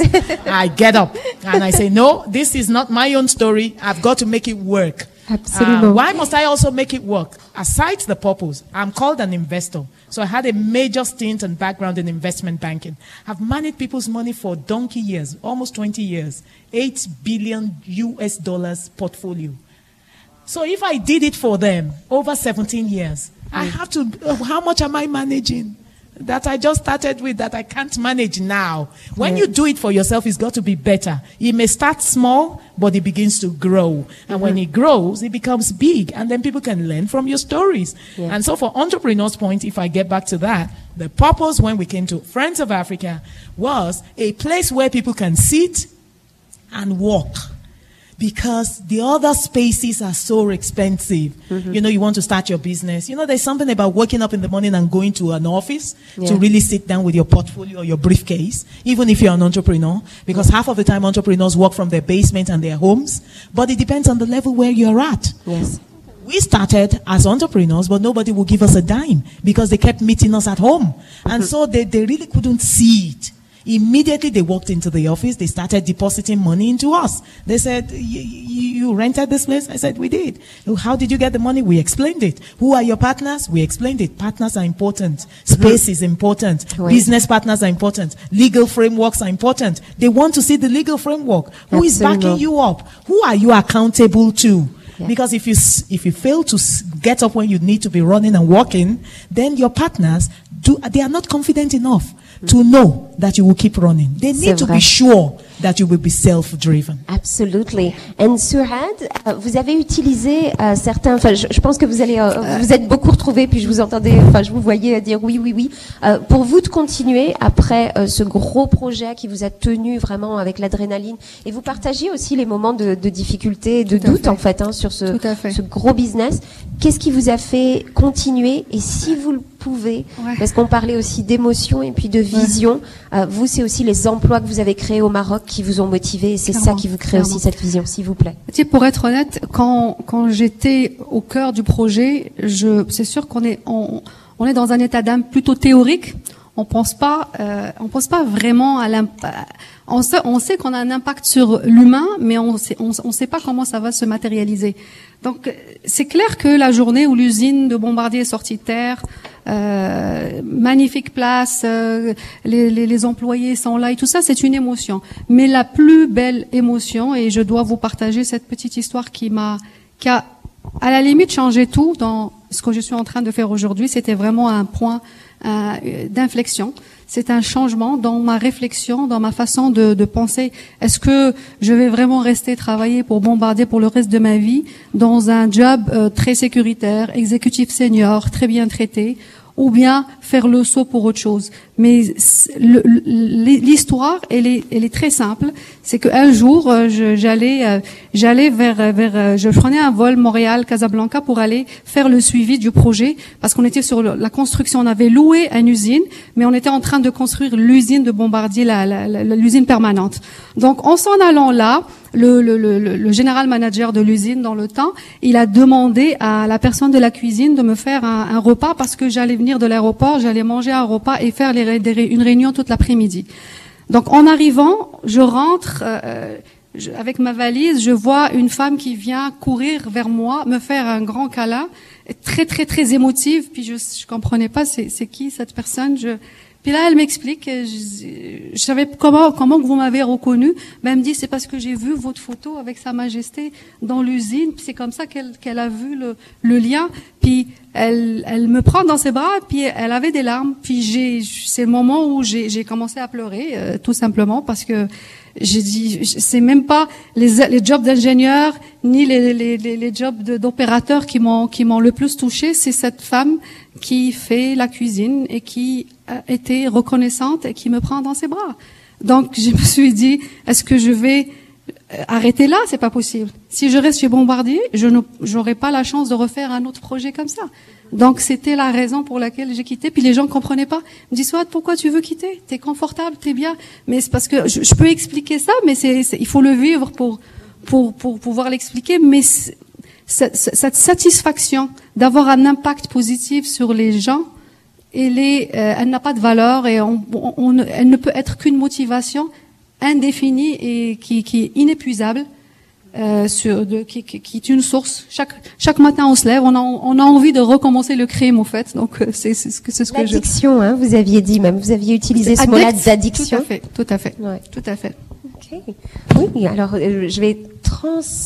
Alors je vais traduire en, en français et puis après en anglais. Um, what, what's happening here is uh, non, ce qui donc euh, ce que Olu Yut- Olu Yutin Thank you. Um, uh, à vraiment partager. C'est euh, là où on est rentré aussi dans le dans ce côté très euh, très sincère en fait euh, de l'entreprise et de, de cette aventure entrepreneuriale. Euh, c'est vraiment que bah, des fois il va y avoir des difficultés, des fois il va y avoir euh, euh, des euh, des moments d'échec, des moments de doute. Et dans ces cas-là, ben c'est vrai que alors est-ce qu'on entend beaucoup d'hommes entrepreneurs? Je ne pense pas, mais je pense qu'ils ont quand même ces ces genres de sensations assez régulièrement. Mais en tout cas, c'était euh, bah, de parfois tout simplement pleurer en fait face à ces échecs, euh, de laisser sortir ses émotions, de laisser sortir ses difficultés. Mais après ça, de se relever. Et une des façons de se relever, en tout cas pour euh, pour elle, c'était de se rappeler qu'elle avait déjà géré euh, bah, plus compliqué, plus dur, des, des portefeuilles de 8 milliards, etc. Je crois, hein, c'était ça, 8 milliards, euh, et que donc ben, la petite entreprise, ça allait bien se passer, qu'elle allait la faire grandir au fur et à mesure avec ce type de vision. Um, another uh, emotion also, or very particular moment that has been shared by Souad. And again, this link to emotion. So we talked about the vision uh, that can be um, that can be um, really a motor uh, to continue to keep going for our jobs and for our for creating jobs and for entrepreneurship, entrepreneur ventures. Uh, even though there are some difficulties, there are some issues. And uh, for Souad, it's re- it was really an emotional moment. I said in the introduction that the Bombardier um, deal that she had. Um, really uh, created 5,000 and more uh, jobs, right? But direct, Direct and and indirect. But there was one job when she arrived. The, the factory was just opening, and there was this uh, woman. So the, the CEO of the of the new factory said, uh, asked to the cook uh, to actually prepare something to Souad, right? Because she was just arriving from the airport. She will be working the whole afternoon. And suddenly she arrived at the factory and she has this woman that just run to her and hug her and thank her. And she was surprised. And she, wa- this woman was crying, right, by emotion, the, the, the, the job that she got and everything. And uh, Souad was a little bit perplexed and she said, oh, who, how did you recognize me? And uh, the woman said, oh, but I know, I know what you did and I saw you on the picture with the king, with the, his majesty. So that's where you cried, actually. That's where probably all the reality of what you had uh, created um, blow into your mind. Can I say that? Yeah, blow into your face. And uh, after that, you you can't just keep doing business as usual. It has to be more. It becomes more. And uh, could she keep doing more at Bombardier? Probably not. That's one deal, one life, and then it was repeating this uh, this high, and it becomes an addiction. This pleasure of creating, of having an impact. I'm really curious. We will have a Q and A session at the end of this uh, of this uh, panel. Please, the men in the room, I would love to hear from you because women are so comfortable sharing why they're doing their business. Right? It's to impact. It's for uh, having a, um, a yeah an impact. Right? There is a vision for and for ourselves and for our communities and for our families. I don't hear that enough by men, but I can't believe that you are so cold that it's all about money. So please, in the Q and A session, share something, right? No? Okay. So that was the, the first part of this panel, talking about your journeys. We will come back to the issues and to the challenges that sometimes women face in being entrepreneurs and maybe your solutions or what can be done by yourself and by uh, the government and everything. But let's get back to, let's go to the second topic. Which is the uh, business between Africa and Canada. Donc on a parlé pour la première partie de ce panel vraiment d'un parcours, des parcours d'entrepreneurs, de femmes entrepreneurs, chacune des trois ayant vraiment euh, des, motivations, euh, des éléments déclencheurs qui sont très différents les uns des autres. Mais là on va aller sur un sujet d'ailleurs qu'on bah, aborde très peu. Hein. Euh, c'est ces échanges Canada Afrique, Afrique-Canada en termes de business. Et pour ça, je voudrais vous inviter toutes les deux à réfléchir ou à réagir à deux déclarations. La première, c'est celle du président euh, de la Banque africaine de développement, euh, Monsieur Adesina, qui était là il y, a, il y a quelques semaines, en septembre 2018. D'ailleurs, vous aviez assisté à la, à- au meeting et qui a appelé, mais de façon très urgente, les business, les leaders des business canadiens à prendre part et à saisir les opportunités d'investissement sur le continent. Et il a euh, parlé, en fait, il a, il a fait cette déclaration face à 80 représentants de la Chambre africaine de commerce de Toronto, enfin qui est en tout cas Chambre canado-africaine euh, du, du Canada, mais qui est basée à Toronto. Un petit point très intéressant sur cette Chambre de commerce, c'est qu'elle a été créée en 96, je crois, en tant que Chambre de commerce Canado-Afrique du Sud et que en 2016, elle a en fait été élargie à Chambre de commerce canadienne africaine. Donc, ce qui montre bien que maintenant, euh, le Canada se rend compte qu'il n'y a pas uniquement des opportunités avec les mines dans le secteur des mines sur le sud de l'Afrique, mais également sur d'autres secteurs sur tout le continent. Donc, first, uh, first declaration that I'm going to ask your reaction on is the the African side. So we had the director um, of the the bank, uh, African Development Bank, urging, and that's the word that has been used, Canadian business leader to be part of the action and seize investment opportunities on the continent. So that's for one part. The other part, we have in Quebec now a new prime minister. Um, and he said when he attended uh, the last summit of the francophone um, as, uh, sommet de la franco uh, organisation, so organization, international organization of francophonie. There was the summit a few days ago. And there, it was his first trip, I think, official as prime minister. And there he said, I will wait that with Africa, I will ex- expect that with Africa, we're going to increase dramatically our commercial exchange. It's an exceptional opportunity because of the francophonie to be able to share with these people and to develop our market with a enormous or big, a huge potential for the next years. Donc le premier ministre du Canada, du Québec, pardon, euh, qui était en déplacement euh, au dernier sommet de l'Organisation internationale de la francophonie, a lui aussi fait un appel, mais de cette, de, dans le sens euh, Canada vers l'Afrique, et donc il a dit euh, je vais m'attendre euh, qu'avec l'Afrique on puisse augmenter de façon importante les échanges commerciaux. C'est une opportunité exceptionnelle à cause de la francophonie de pouvoir partager avec ces gens-là et de développer des marchés qui ont un potentiel énorme pour les prochaines années.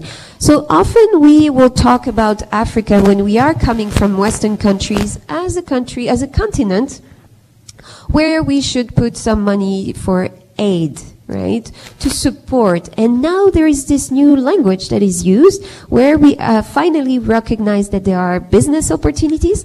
I would love to hear you discuss about this. Uh, the two of you and then Anjali, please join uh, because you will have different point of view, right? You're helping now Canadian industries invest in Africa and you are based in Africa and looking at all these small and medium businesses um, part of the, the work that you do. So, what is what is your vision and what what's happening with all this and what can we do? All right. Um, for Africa, I think for too long, the story of Africa has been about the deficits and the deficits and the deficits, and justifiably so, because indeed, Africa is fraught with all kinds of deficits in infrastructure, every sector. Um, however, um, even gleaning from all the works that have been done from the reforming countries in Africa, uh, the reforming countries in Africa, countries that have actually embraced um, systemic changes, regulatory changes to policies, regulatory framework, how we do business in Africa, and all of those. And the reforming nations will be, you know, the, largely those ones also generating a lot of resources, the oil, you know, um, Algeria, Egypt, and so on. And so you have um, a lot of um, strategies and policies being enacted on a daily basis to make things better, to create a, a friendlier environment for business uh, to be done. Um, regulatory frameworks are changing and all of that. And so the story has been different over the years, possibly because of the ways the leadership of these various countries before now presented the case of Africa. And also, of course, because of all kinds of situations that we've seen. We're not going to, I don't expect that we're going into the challenges of Africa here today, because I'm sure a 10 year old can articulate uh, to us what those challenges are. Um, a lot of challenges, particularly deficits. However, the deficits in Africa actually represents huge opportunities for business investment, for developmental opportunities, for partnership opportunities. And now the leadership in Africa, across major nations in Africa, appear to have realized this, and that's why the story has changed. And the story has changed because they come and they talk about partnership opportunities, partner with us, collaborate with us, and co-develop with us, because that's actually what the new world is looking for. So, so a change of paradigm and also a change of language. I just want to make sure that I'm translating. Is it, should I? I should translate in French, right? Is it important? Yes, oui. Euh, donc euh, effectivement, c'est euh, c'est cette idée que pendant beaucoup trop d'années, on a parlé, on a eu un, un discours assez négatif euh, au sujet de l'Afrique, parlant majoritairement des déficits et des difficultés qui pouvait y avoir à travailler en Afrique, et qu'il y avait aussi euh, finalement euh, une question de leadership, et que pour certains certains de ces pays, le leadership ayant changé, il y a eu un accompagnement en fait vers un changement systémique des procédures qui ont été mises en place là où elles n'existaient pas et que donc maintenant il y a des possibilités d'investir, qu'on va commencer à parler de partenariat également, là où avant ce n'était pas le ce n'était pas le cas. Absolument. Absol- absolutely. Uh, Sorry, if I uh, if I can finish the statement, it was it's because of this change in language and you know the paradigm shifts. It's uh, that the, these are some of the factors that led to countries like Canada, for instance, announcing all of this you know budgets set aside specifically for African development. There's more respect. And so this year, for instance, alone, you have the 1.5 billion US dollars announced by the Prime Minister of Canada, Yeah. disbursed over up till 2030. And so the African Bank, you know, the African Development Bank came in, the president of the African Development Bank came into the country in September. Yeah. I was at that meeting uh, because of things like that. There's more respect. When you show the ability and some capacity that things have changed, they are not where they should be, but we're progressively and steadily moving, particularly a large number of African countries in the eastern part of Africa and uh, the north, some northern parts of Africa. Of course, South has always been there. When you see people, countries moving closer to, you know, the, the, the develop, the millennial development goals and all of those, you see that a lot of the other countries in the West will embrace some of this. The aid has always been the focus, but partnership is more rife now. And that's why that type of budget can actually, could actually be set aside. And it's been clearly stated by 2030, this fund must be fully dispersed into Oh. Africa. Donc il y a de l'argent qui arrive, bien sûr, euh, maintenant euh, en Afrique. Donc le Canada a annoncé un investissement assez important. Et d'ici, euh, what is what was the investment uh, level again from Canada? 1.5 billion US dollars. 1,5 milliard de dollars euh, américains euh, et que donc euh, avant 20 avant 2030 il fallait que tout l'argent soit dépensé donc si vous avez des projets s'il vous plaît envoyez la facture parce que c'est le moment d'investir um, but you know what? No I was saying that uh, because everything has to be um, uh, disposed by 2030 I was inviting the audience to send the invoices right to invest and send No, invoices they have structures. They have structures in place. They have to I be know, I know. through the private equity funds. Absolutely. Uh, our private equity funds. I'm, I'm just wondering before Souad, maybe you, you take, a, and maybe you will probably react to that. You're saying that now there is more trust, but I'm wondering if we're not also in the perfect, with the perfect timing, because there is another element, is that Canada, um, the export of Canada goes at the level of 80% to US. And that we're seeing more and more for Canada this dependency. Isn't it also the other aspect that actually push Canada to trust? Because there's no other way. They have to diversify.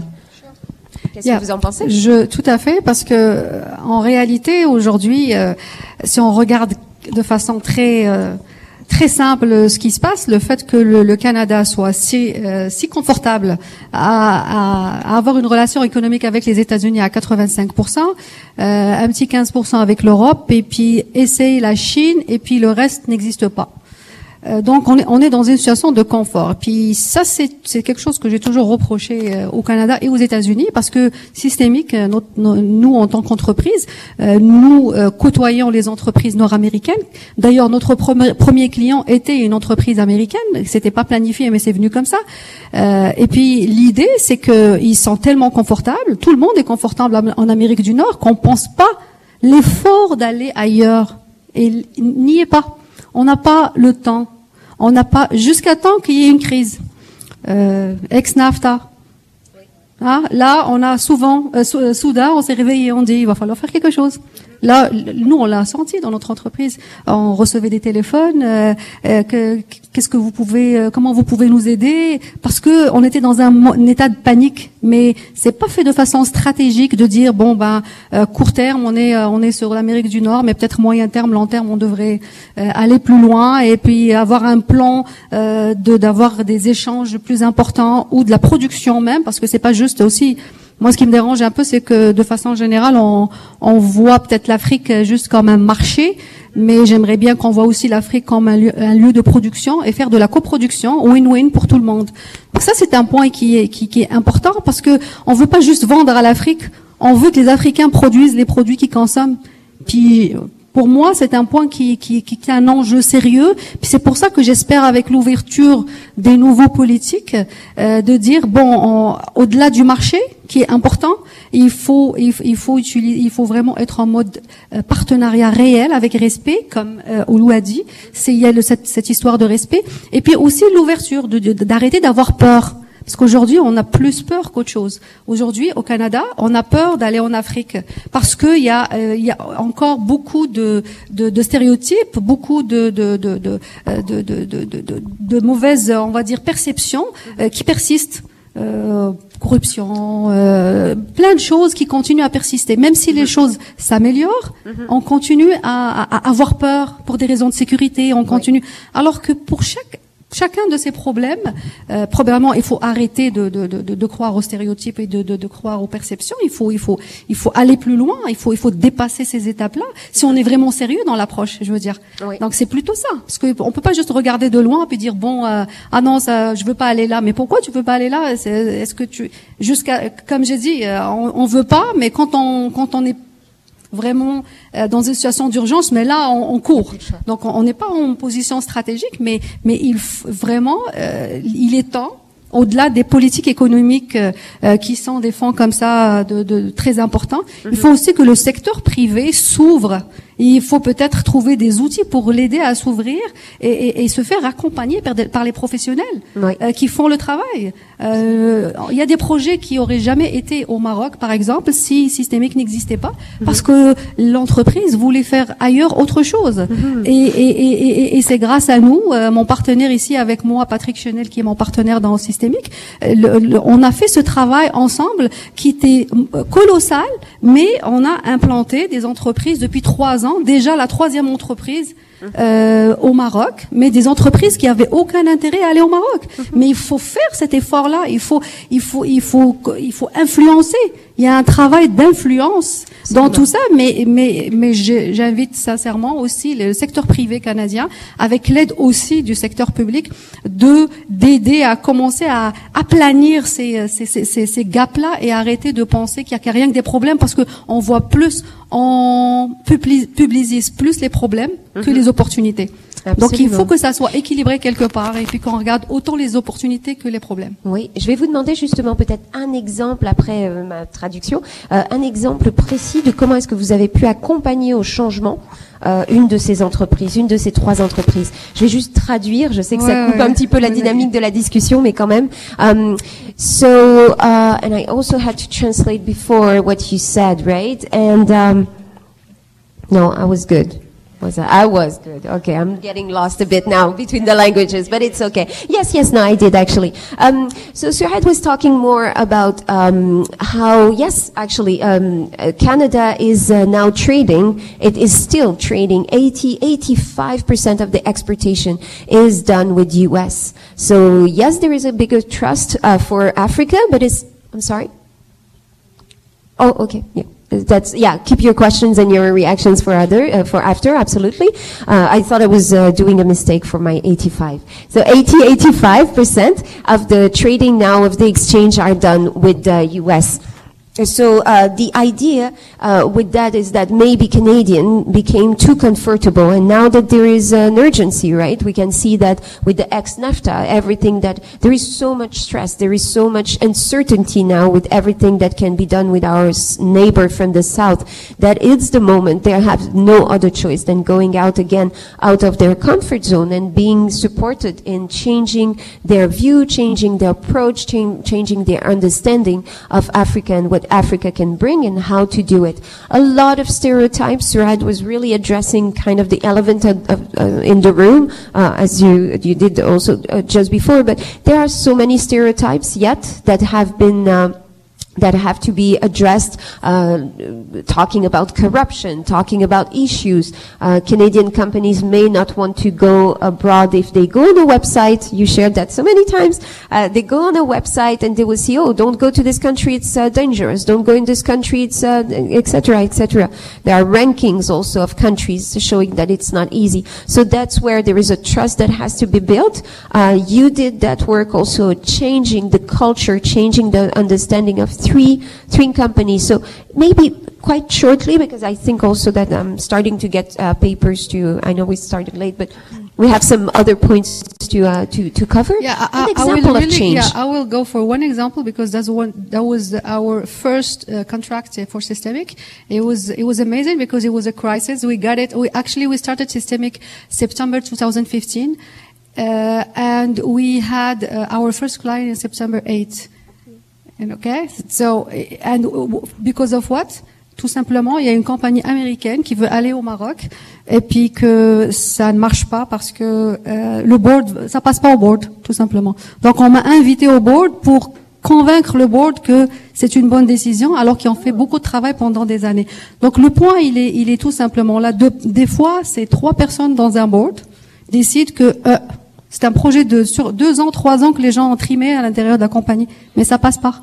Ça passe pas tout simplement. Donc c'est c'est c'est c'est de de de aplanir les les craintes.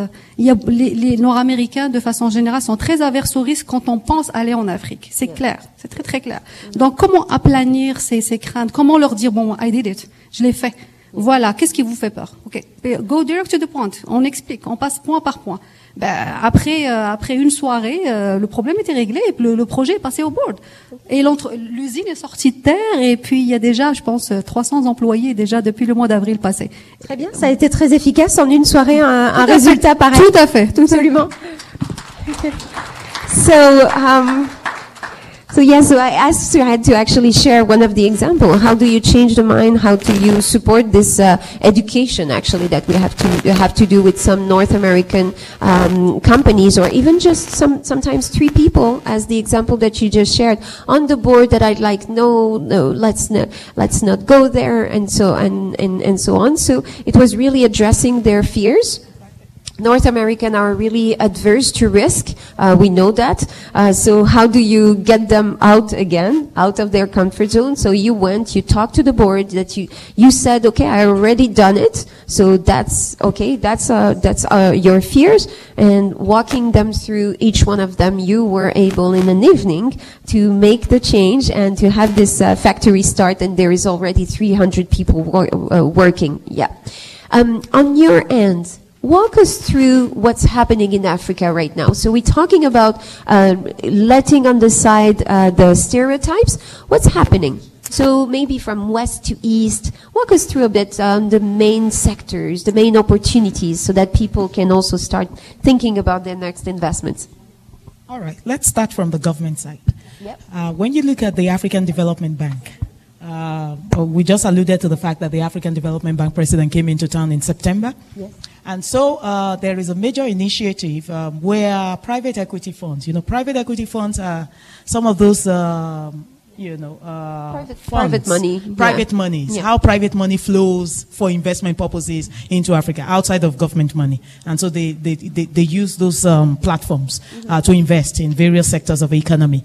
And so um, African Development Bank encouraged that um, other Africans, charity must begin at home. So for so long, if you're so used to aid, aid, aid, you need to demonstrate some capacity from that side. Demonstrate some capacity. So when I talk about trust, I am talking about I think we all understand what it means for charity to begin at home. Do it yourself, demonstrate that you can even make an effort so that other people can key into that and see what you can even do instead of cap in hand half of the time, you know, the way we were projected or presented before. And so uh, a group called Africa 50 came up. Africa 50. That was the first major initiative coming out of Africa that demonstrated capacity. What's Africa 50? A group of 50 African countries putting $1 billion down to raise $50 billion for African development. So that's what they did. And so all these countries came together. I believe there are 54 countries in Africa. all right. So we have 50 that have committed to the African 50 fund, a fund of $50 billion, but with contribution of $1 billion from each of those countries. And so immediately they presented that to the West. Uh, yes, indeed, they are having some stress from here and there, but people need to hear that here. They need to hear that Yes. we are able to, you know, the, the, the solution can be drawn from part of Africa too. I believe personally that Africa actually has what it takes in terms of resources uh, to solve some of its own problems, some of its own problems. Uh, look at the road issue. So now we have that solution of African 50. But look at even the roads, interconnectivity, trade relationship within Africa. Do you know that people find it easier to go to the Dubais, to go to the China, to trade directly with the Asian countries than actually you know, Yes. facilitate intertrade within Africa?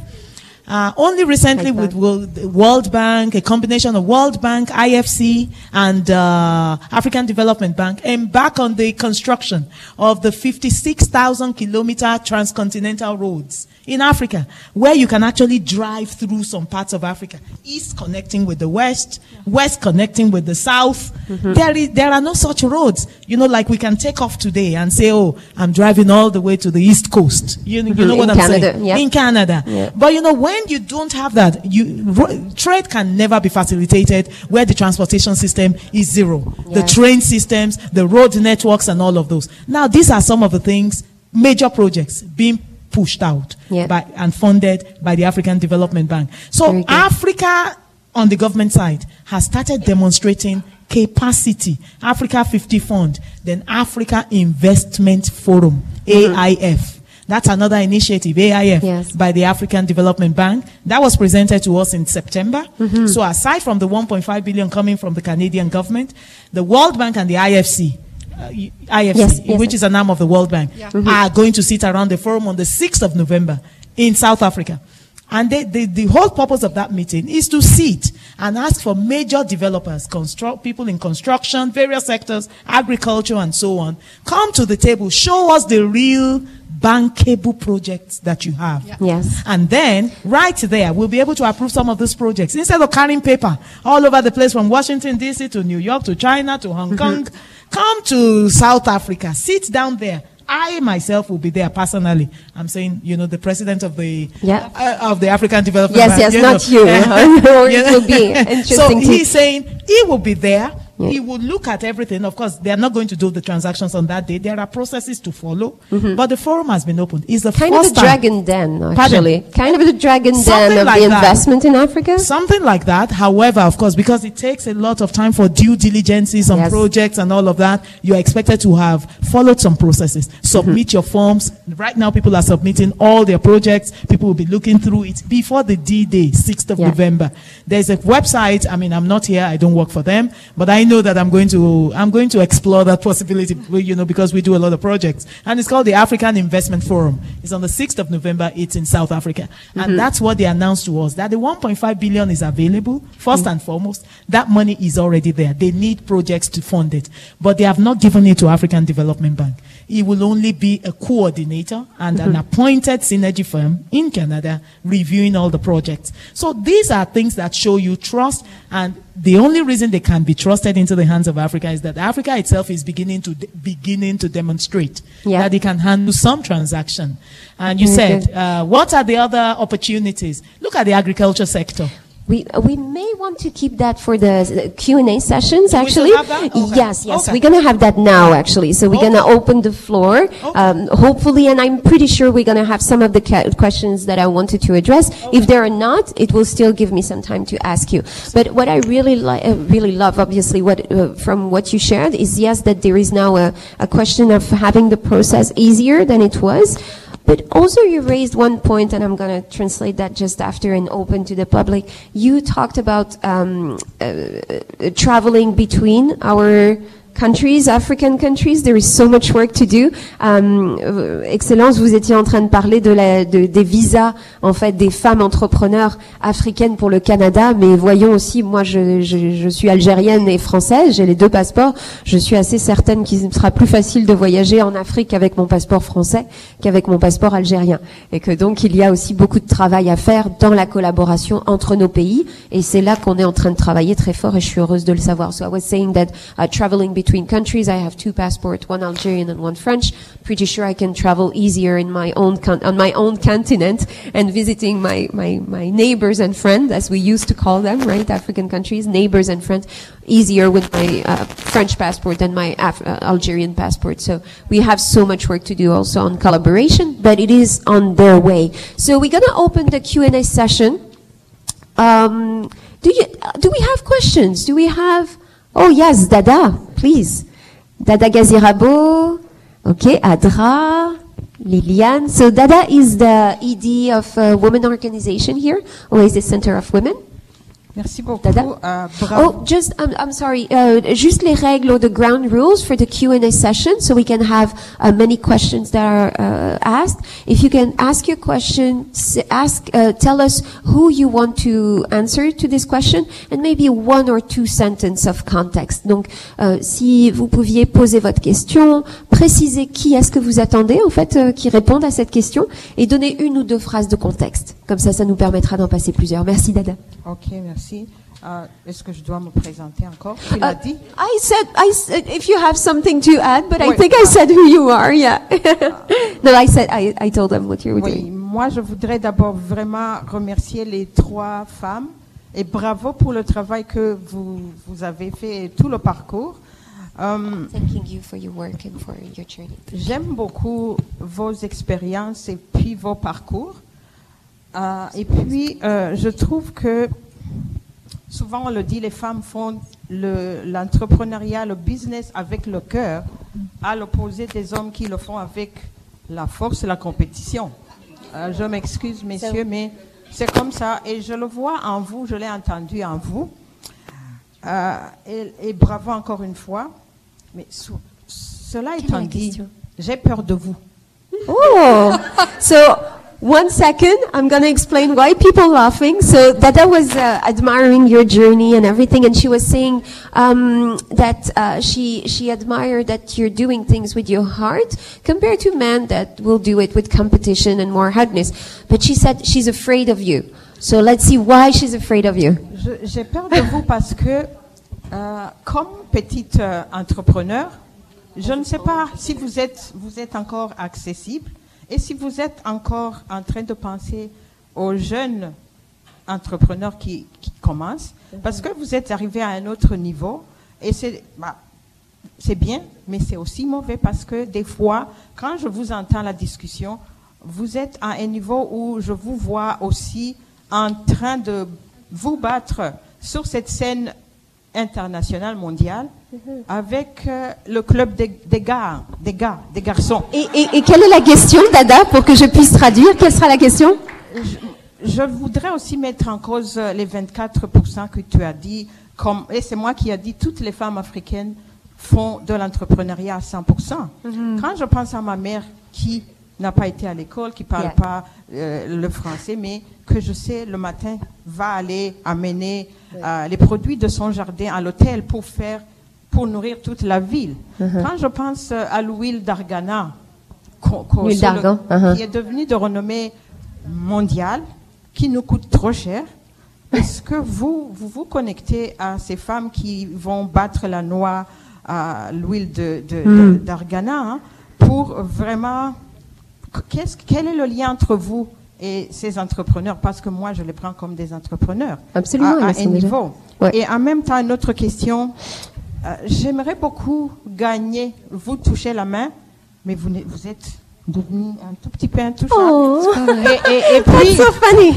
nous cherchons, nous cherchons tous les jours des mentors Ah, avec nos, nos petites jeunes entrepreneurs Oui, je vais en parler. qui n'arrivent pas à toucher un pan de votre manteau pour apprendre comment vous êtes arrivé. Et j'ai aimé beaucoup Ça- vraiment vos émotions parce que nous avons besoin de ça Ouais. pour que les petits entrepreneurs ne puissent pas tomber Ouais. dans la première, la deuxième, la troisième année. Mhm. Parce que c'est ça aussi.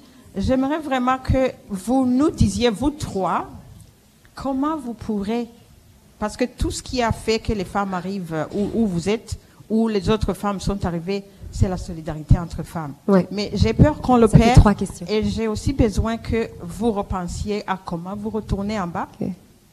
Il y, a une- il y a une partie sur laquelle je vais répondre en fait. Merci. Dada, super, trois questions.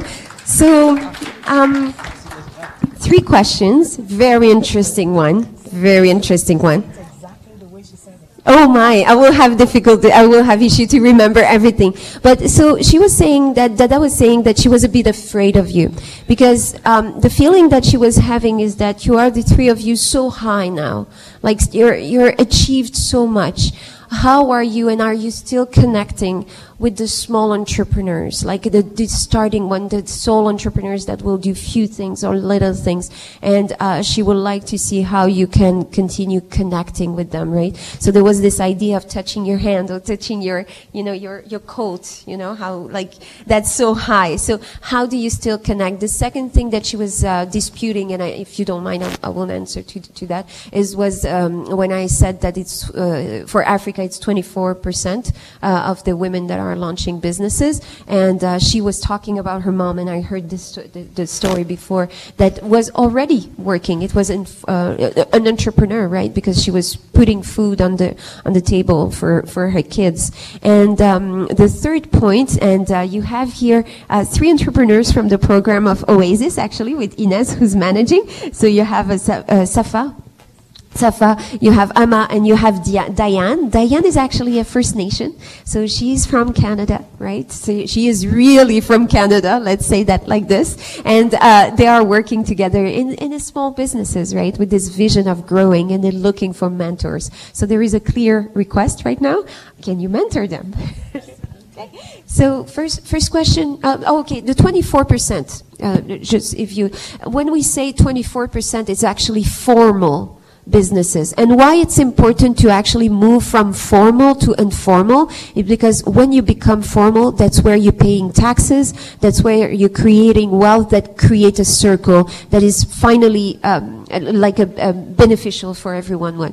Euh, donc quand je disais 24%, c'est en fait le 24% de business formel et non pas informel. Et en fait, de formaliser les entreprises, c'est toujours très important, même si elles sont petites, parce que ça permet de rentrer dans tout le système, bon, de paiement de taxes, etc., mais qui crée des richesses qui vont revenir aussi dans les communautés différemment. Donc ce 24%, il touche les business formels, qui idéalement bah, serait une possibilité pour toutes les femmes, parce que si on facilite aussi euh, tout ce tout ce travail d'enregistrement, ce travail de soutien, etc., ça leur permettrait de de, de, de grandir. Qui veut commencer? Qui veut répondre à cette première question de So high, how do you connect with the, is Moi, there really a difference? Moi, je veux bien. Okay. So, Euh, ah oui, tout à fait. Euh, premièrement, merci pour euh, vos mots gentils et, et ça, j'ai une réponse très simple. Euh, Faiza, elle a parlé de par rapport à, à- à mon expérience à moi. J'ai été choisie par le gouvernement du Québec pour fa- faire partie d'entreprendre ici. Euh, pour moi, c'est un temps de qualité que je donne à un organisme euh, et je, euh, on, on- on sélectionne. On a donné 25 bourses, euh, 25 bourses euh, de 25 000 dollars pour des jeunes entrepreneurs qui viennent de la diversité, qui viennent tous de l'étranger, tous des immigrants. Et, et puis, je, c'est-à-dire que les membres du conseil d'administration et moi-même, notre travail, c'est de donner du temps de coacher, c'est- c'est-à-dire faire la validation de leurs demandes de, de, de, candidature, euh, coacher ceux qui ont besoin d'être coachés, faire du travail. Donc, il y a même une façon, je dirais, structurée par rapport à le fait que personnellement, je vis au Canada, donc c'est le plus de le- le temps que je suis ici. Donc, je fais des choses au Canada et je veux avoir un impact sur justement les entrepreneurs, les jeunes entrepreneurs qui viennent d'étrangers, jeunes ou pas jeunes d'ailleurs, mais qui, qui viennent de l'étranger, mais qui sont pas capables euh, de percer parce qu'il y a faute de moyens, faute de, de, connaissances, faute de coaching. Donc, oui, on peut faire. Oui, on peut faire. Et personnellement, je pense que c'est une contribution qui euh, qui, qui est intéressante parce qu'elle est structurée et je vois les résultats. Parce qu'une bourse, ben, ça donne un coup de main et puis on peut, euh, euh, c'est pas un financement, c'est une bourse, c'est une subvention finalement non remboursable. Donc on peut voir la différence et on peut vraiment voir l'impact que nous avons sur ces gens-là. Est-ce qu'on peut faire plus? Certainement. Est-ce qu'on n'est pas, est-ce qu'on est, oh, oh, pas du tout. Donc faut vraiment pas penser comme ça euh, parce que euh, on est au quotidien, on travaille avec tout le monde, on, euh, on fait ce qu'on a à faire et puis euh, il y a j'ai jamais euh, refusé de j'ai plein de jeunes qui viennent à mon bureau pour demander des choses et puis que je, je donne du temps, mon partenaire donne du temps avec plaisir. À partir du moment que ça vient de la personne que les gens qui veulent de l'aide sont motivés, on ils attendent pas que les gens leur donnent des choses. Il y a un minimum de motivation à partir des gens qui eux-mêmes veulent se faire aider. La persistance, le professionnalisme, la façon de demander les choses. Quand c'est bien fait, je pense personne ne dira non parce que c'est c'est la moindre des choses à faire. Donc, euh, je réponds oui, madame. Okay, so I'm going to translate the answer, right? Uh, so, uh, Suraj, you were uh, reminding us that now you have been chosen to work on uh, Entreprendre ici, which is a Que- Quebec um, initiative, and they have already chosen uh, 25, 25 people, uh, entrepreneurs, all immigrants, to receive 25 thousand dollar and it's a and it's not a loan. It's really kind of a uh, not a gift. It's a fund. It's a grant. Thank you. It's a grant and uh, inside of this process there is also uh, support that is given mentorship that is given. So there is already uh, this quality time that is giving back. Uh, there was also the idea that uh, yes there are some people that are knocking at her door showing persistency showing professionalism and asking for help and in this case obviously answering. There is no too high to talk to I will add to that maybe that um, I think the uh, the the objective uh, with having you uh, here, uh, flesh and bone, right, telling us about your story, is that first we can see that you are human like us, right? You're not superwoman, or you're not like you're not just gonna fly or something. You're human. You showed. Um, uh, a way to uh, take upon the, ch- the challenges and take upon the opportunities that were shown to you on your way in an admirable way. And it kind of demystify, I think, the, the, the, the journey or the path between, and sometimes solo entrepreneur, I'm a solo entrepreneur uh, right now, right? I'm moving up, but, and it's okay and it's good and it's valid as long as you're doing what you want and what you love. And there is no hierarchy, I think, in, uh, in businesses and especially in women because you're here today to share with us and, uh, and inspiring the next generation, right? Or the other women. So I'm sure that, uh, uh, please, the three of you, come after and ask all your questions and we have other entrepreneurs. And any other reaction or maybe we can move on to the second part of the, of the question. I, no, I Yes, just what did you to, think? Sorry, I just wanted to comment uh, to that question as well. Um, you know, giving back is very important. I think to stay connected, and that's I know a lot of different female entrepreneurs, and that's what we do um, is to give back to the community. Um, being a member of the Canadian Forces Liaison Council is a great way to do that for myself personally. Um, just because uh, what we do is we're sort of the I would call it the in between. We're focused on really advocating for uh, what the Canadian military objectives are for reservists, and, and, and really that link between the, the reservists and then uh, corporate Canada. So so being able to uh, go to my local base, um, you know, and to support troops and provide them free. I, I anybody who calls me and asks me questions about um, franchising or starting a business or anything like that. Uh, again, I focus on the Canadian military because that's near and dear to my heart, um, and, and and that's what I do, you know, free and and with on my time. Uh, anybody that asks any questions about that or how it is to get into franchising or how to st- how hard is it to start your own business and what are the pros and cons, um, but also on top of that, advocating for um, new policies in franchising and new policies for Canadian business as well. So I love writing policies, and that's something that I have been working on the back uh, sort of the side a little bit more is about that, and that really does keep me connected because you know I remember the best part that I had it uh, when I was in franchising or even in recruiting is that excitement, and I will never forget that excitement that somebody has when they find out that they got their first job you know, or they got their, their they just got the job of their dreams, or they just were awarded their their franchise opportunity, and their and their stories are all different. Um, and I, I remember every single one, I swear, because it's just so, um, that's what keeps me connected to that experience and that feeling. Um, when I was at Tim's, the best thing for me was always to see the people graduate from Tim's U. They do their six weeks. You know, some wouldn't make it. Some would not be able to get through friend, get through the, the program, the training program. But to see them accomplish that and, you know, be away from their families and be so proud, um, you know, you, you need to keep connected with that. So part of that is through giving back and that will continue forward. Yeah. Merveilleux. So, je, je vais euh, traduire euh, traduire ce que vous avez dit.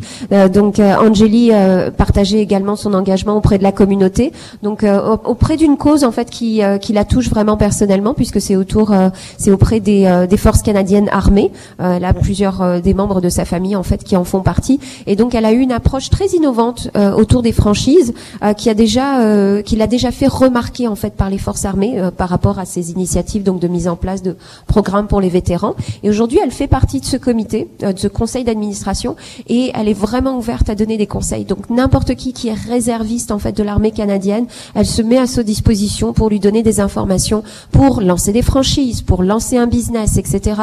Euh, donc il y a vraiment ce soutien qui est très très fort.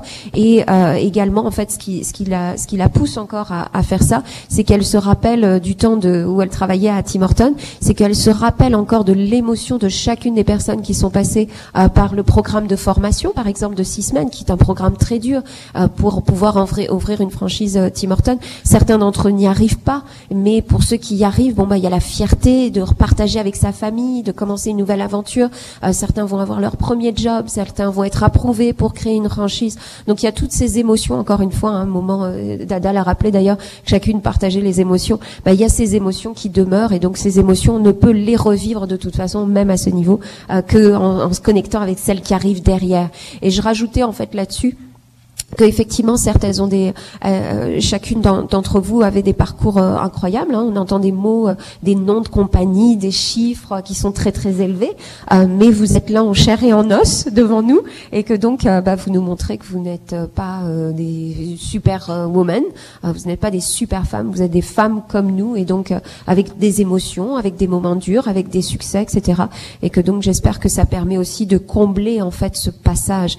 Et je pense que finalement moi ce que j'aime aussi dans cette dans cette initiative de la part de, de toute l'équipe de, de l'association marocaine, c'est justement d'avoir ce type de profil qu'on n'entend pas assez souvent. On est dans une petite salle, on est combien 50, 60, je pense, dans cette salle. C'est vraiment précieux, en fait, de pouvoir partager ça et j'espère que vous allez tous repartir avec beaucoup d'inspiration. J'aurais d'ailleurs une question pour vous là-dessus. Donc, euh, euh je pense que Liliane, ah, euh, Adra d'abord, Liliane, euh, Inès. Faiza, je m'excuse oh, pardon, tout le monde. Oui, bien. I'm sorry about it. Because of constraint of time, if you can ask your question in English, all the women in panel do speak and read very well English, so please do so, For just be, because of time. Okay. Thank do you. I, do I still keep translating in French after, though? Uh, I no? think everybody understands. Yes. Okay. If you have questions, you will come to us.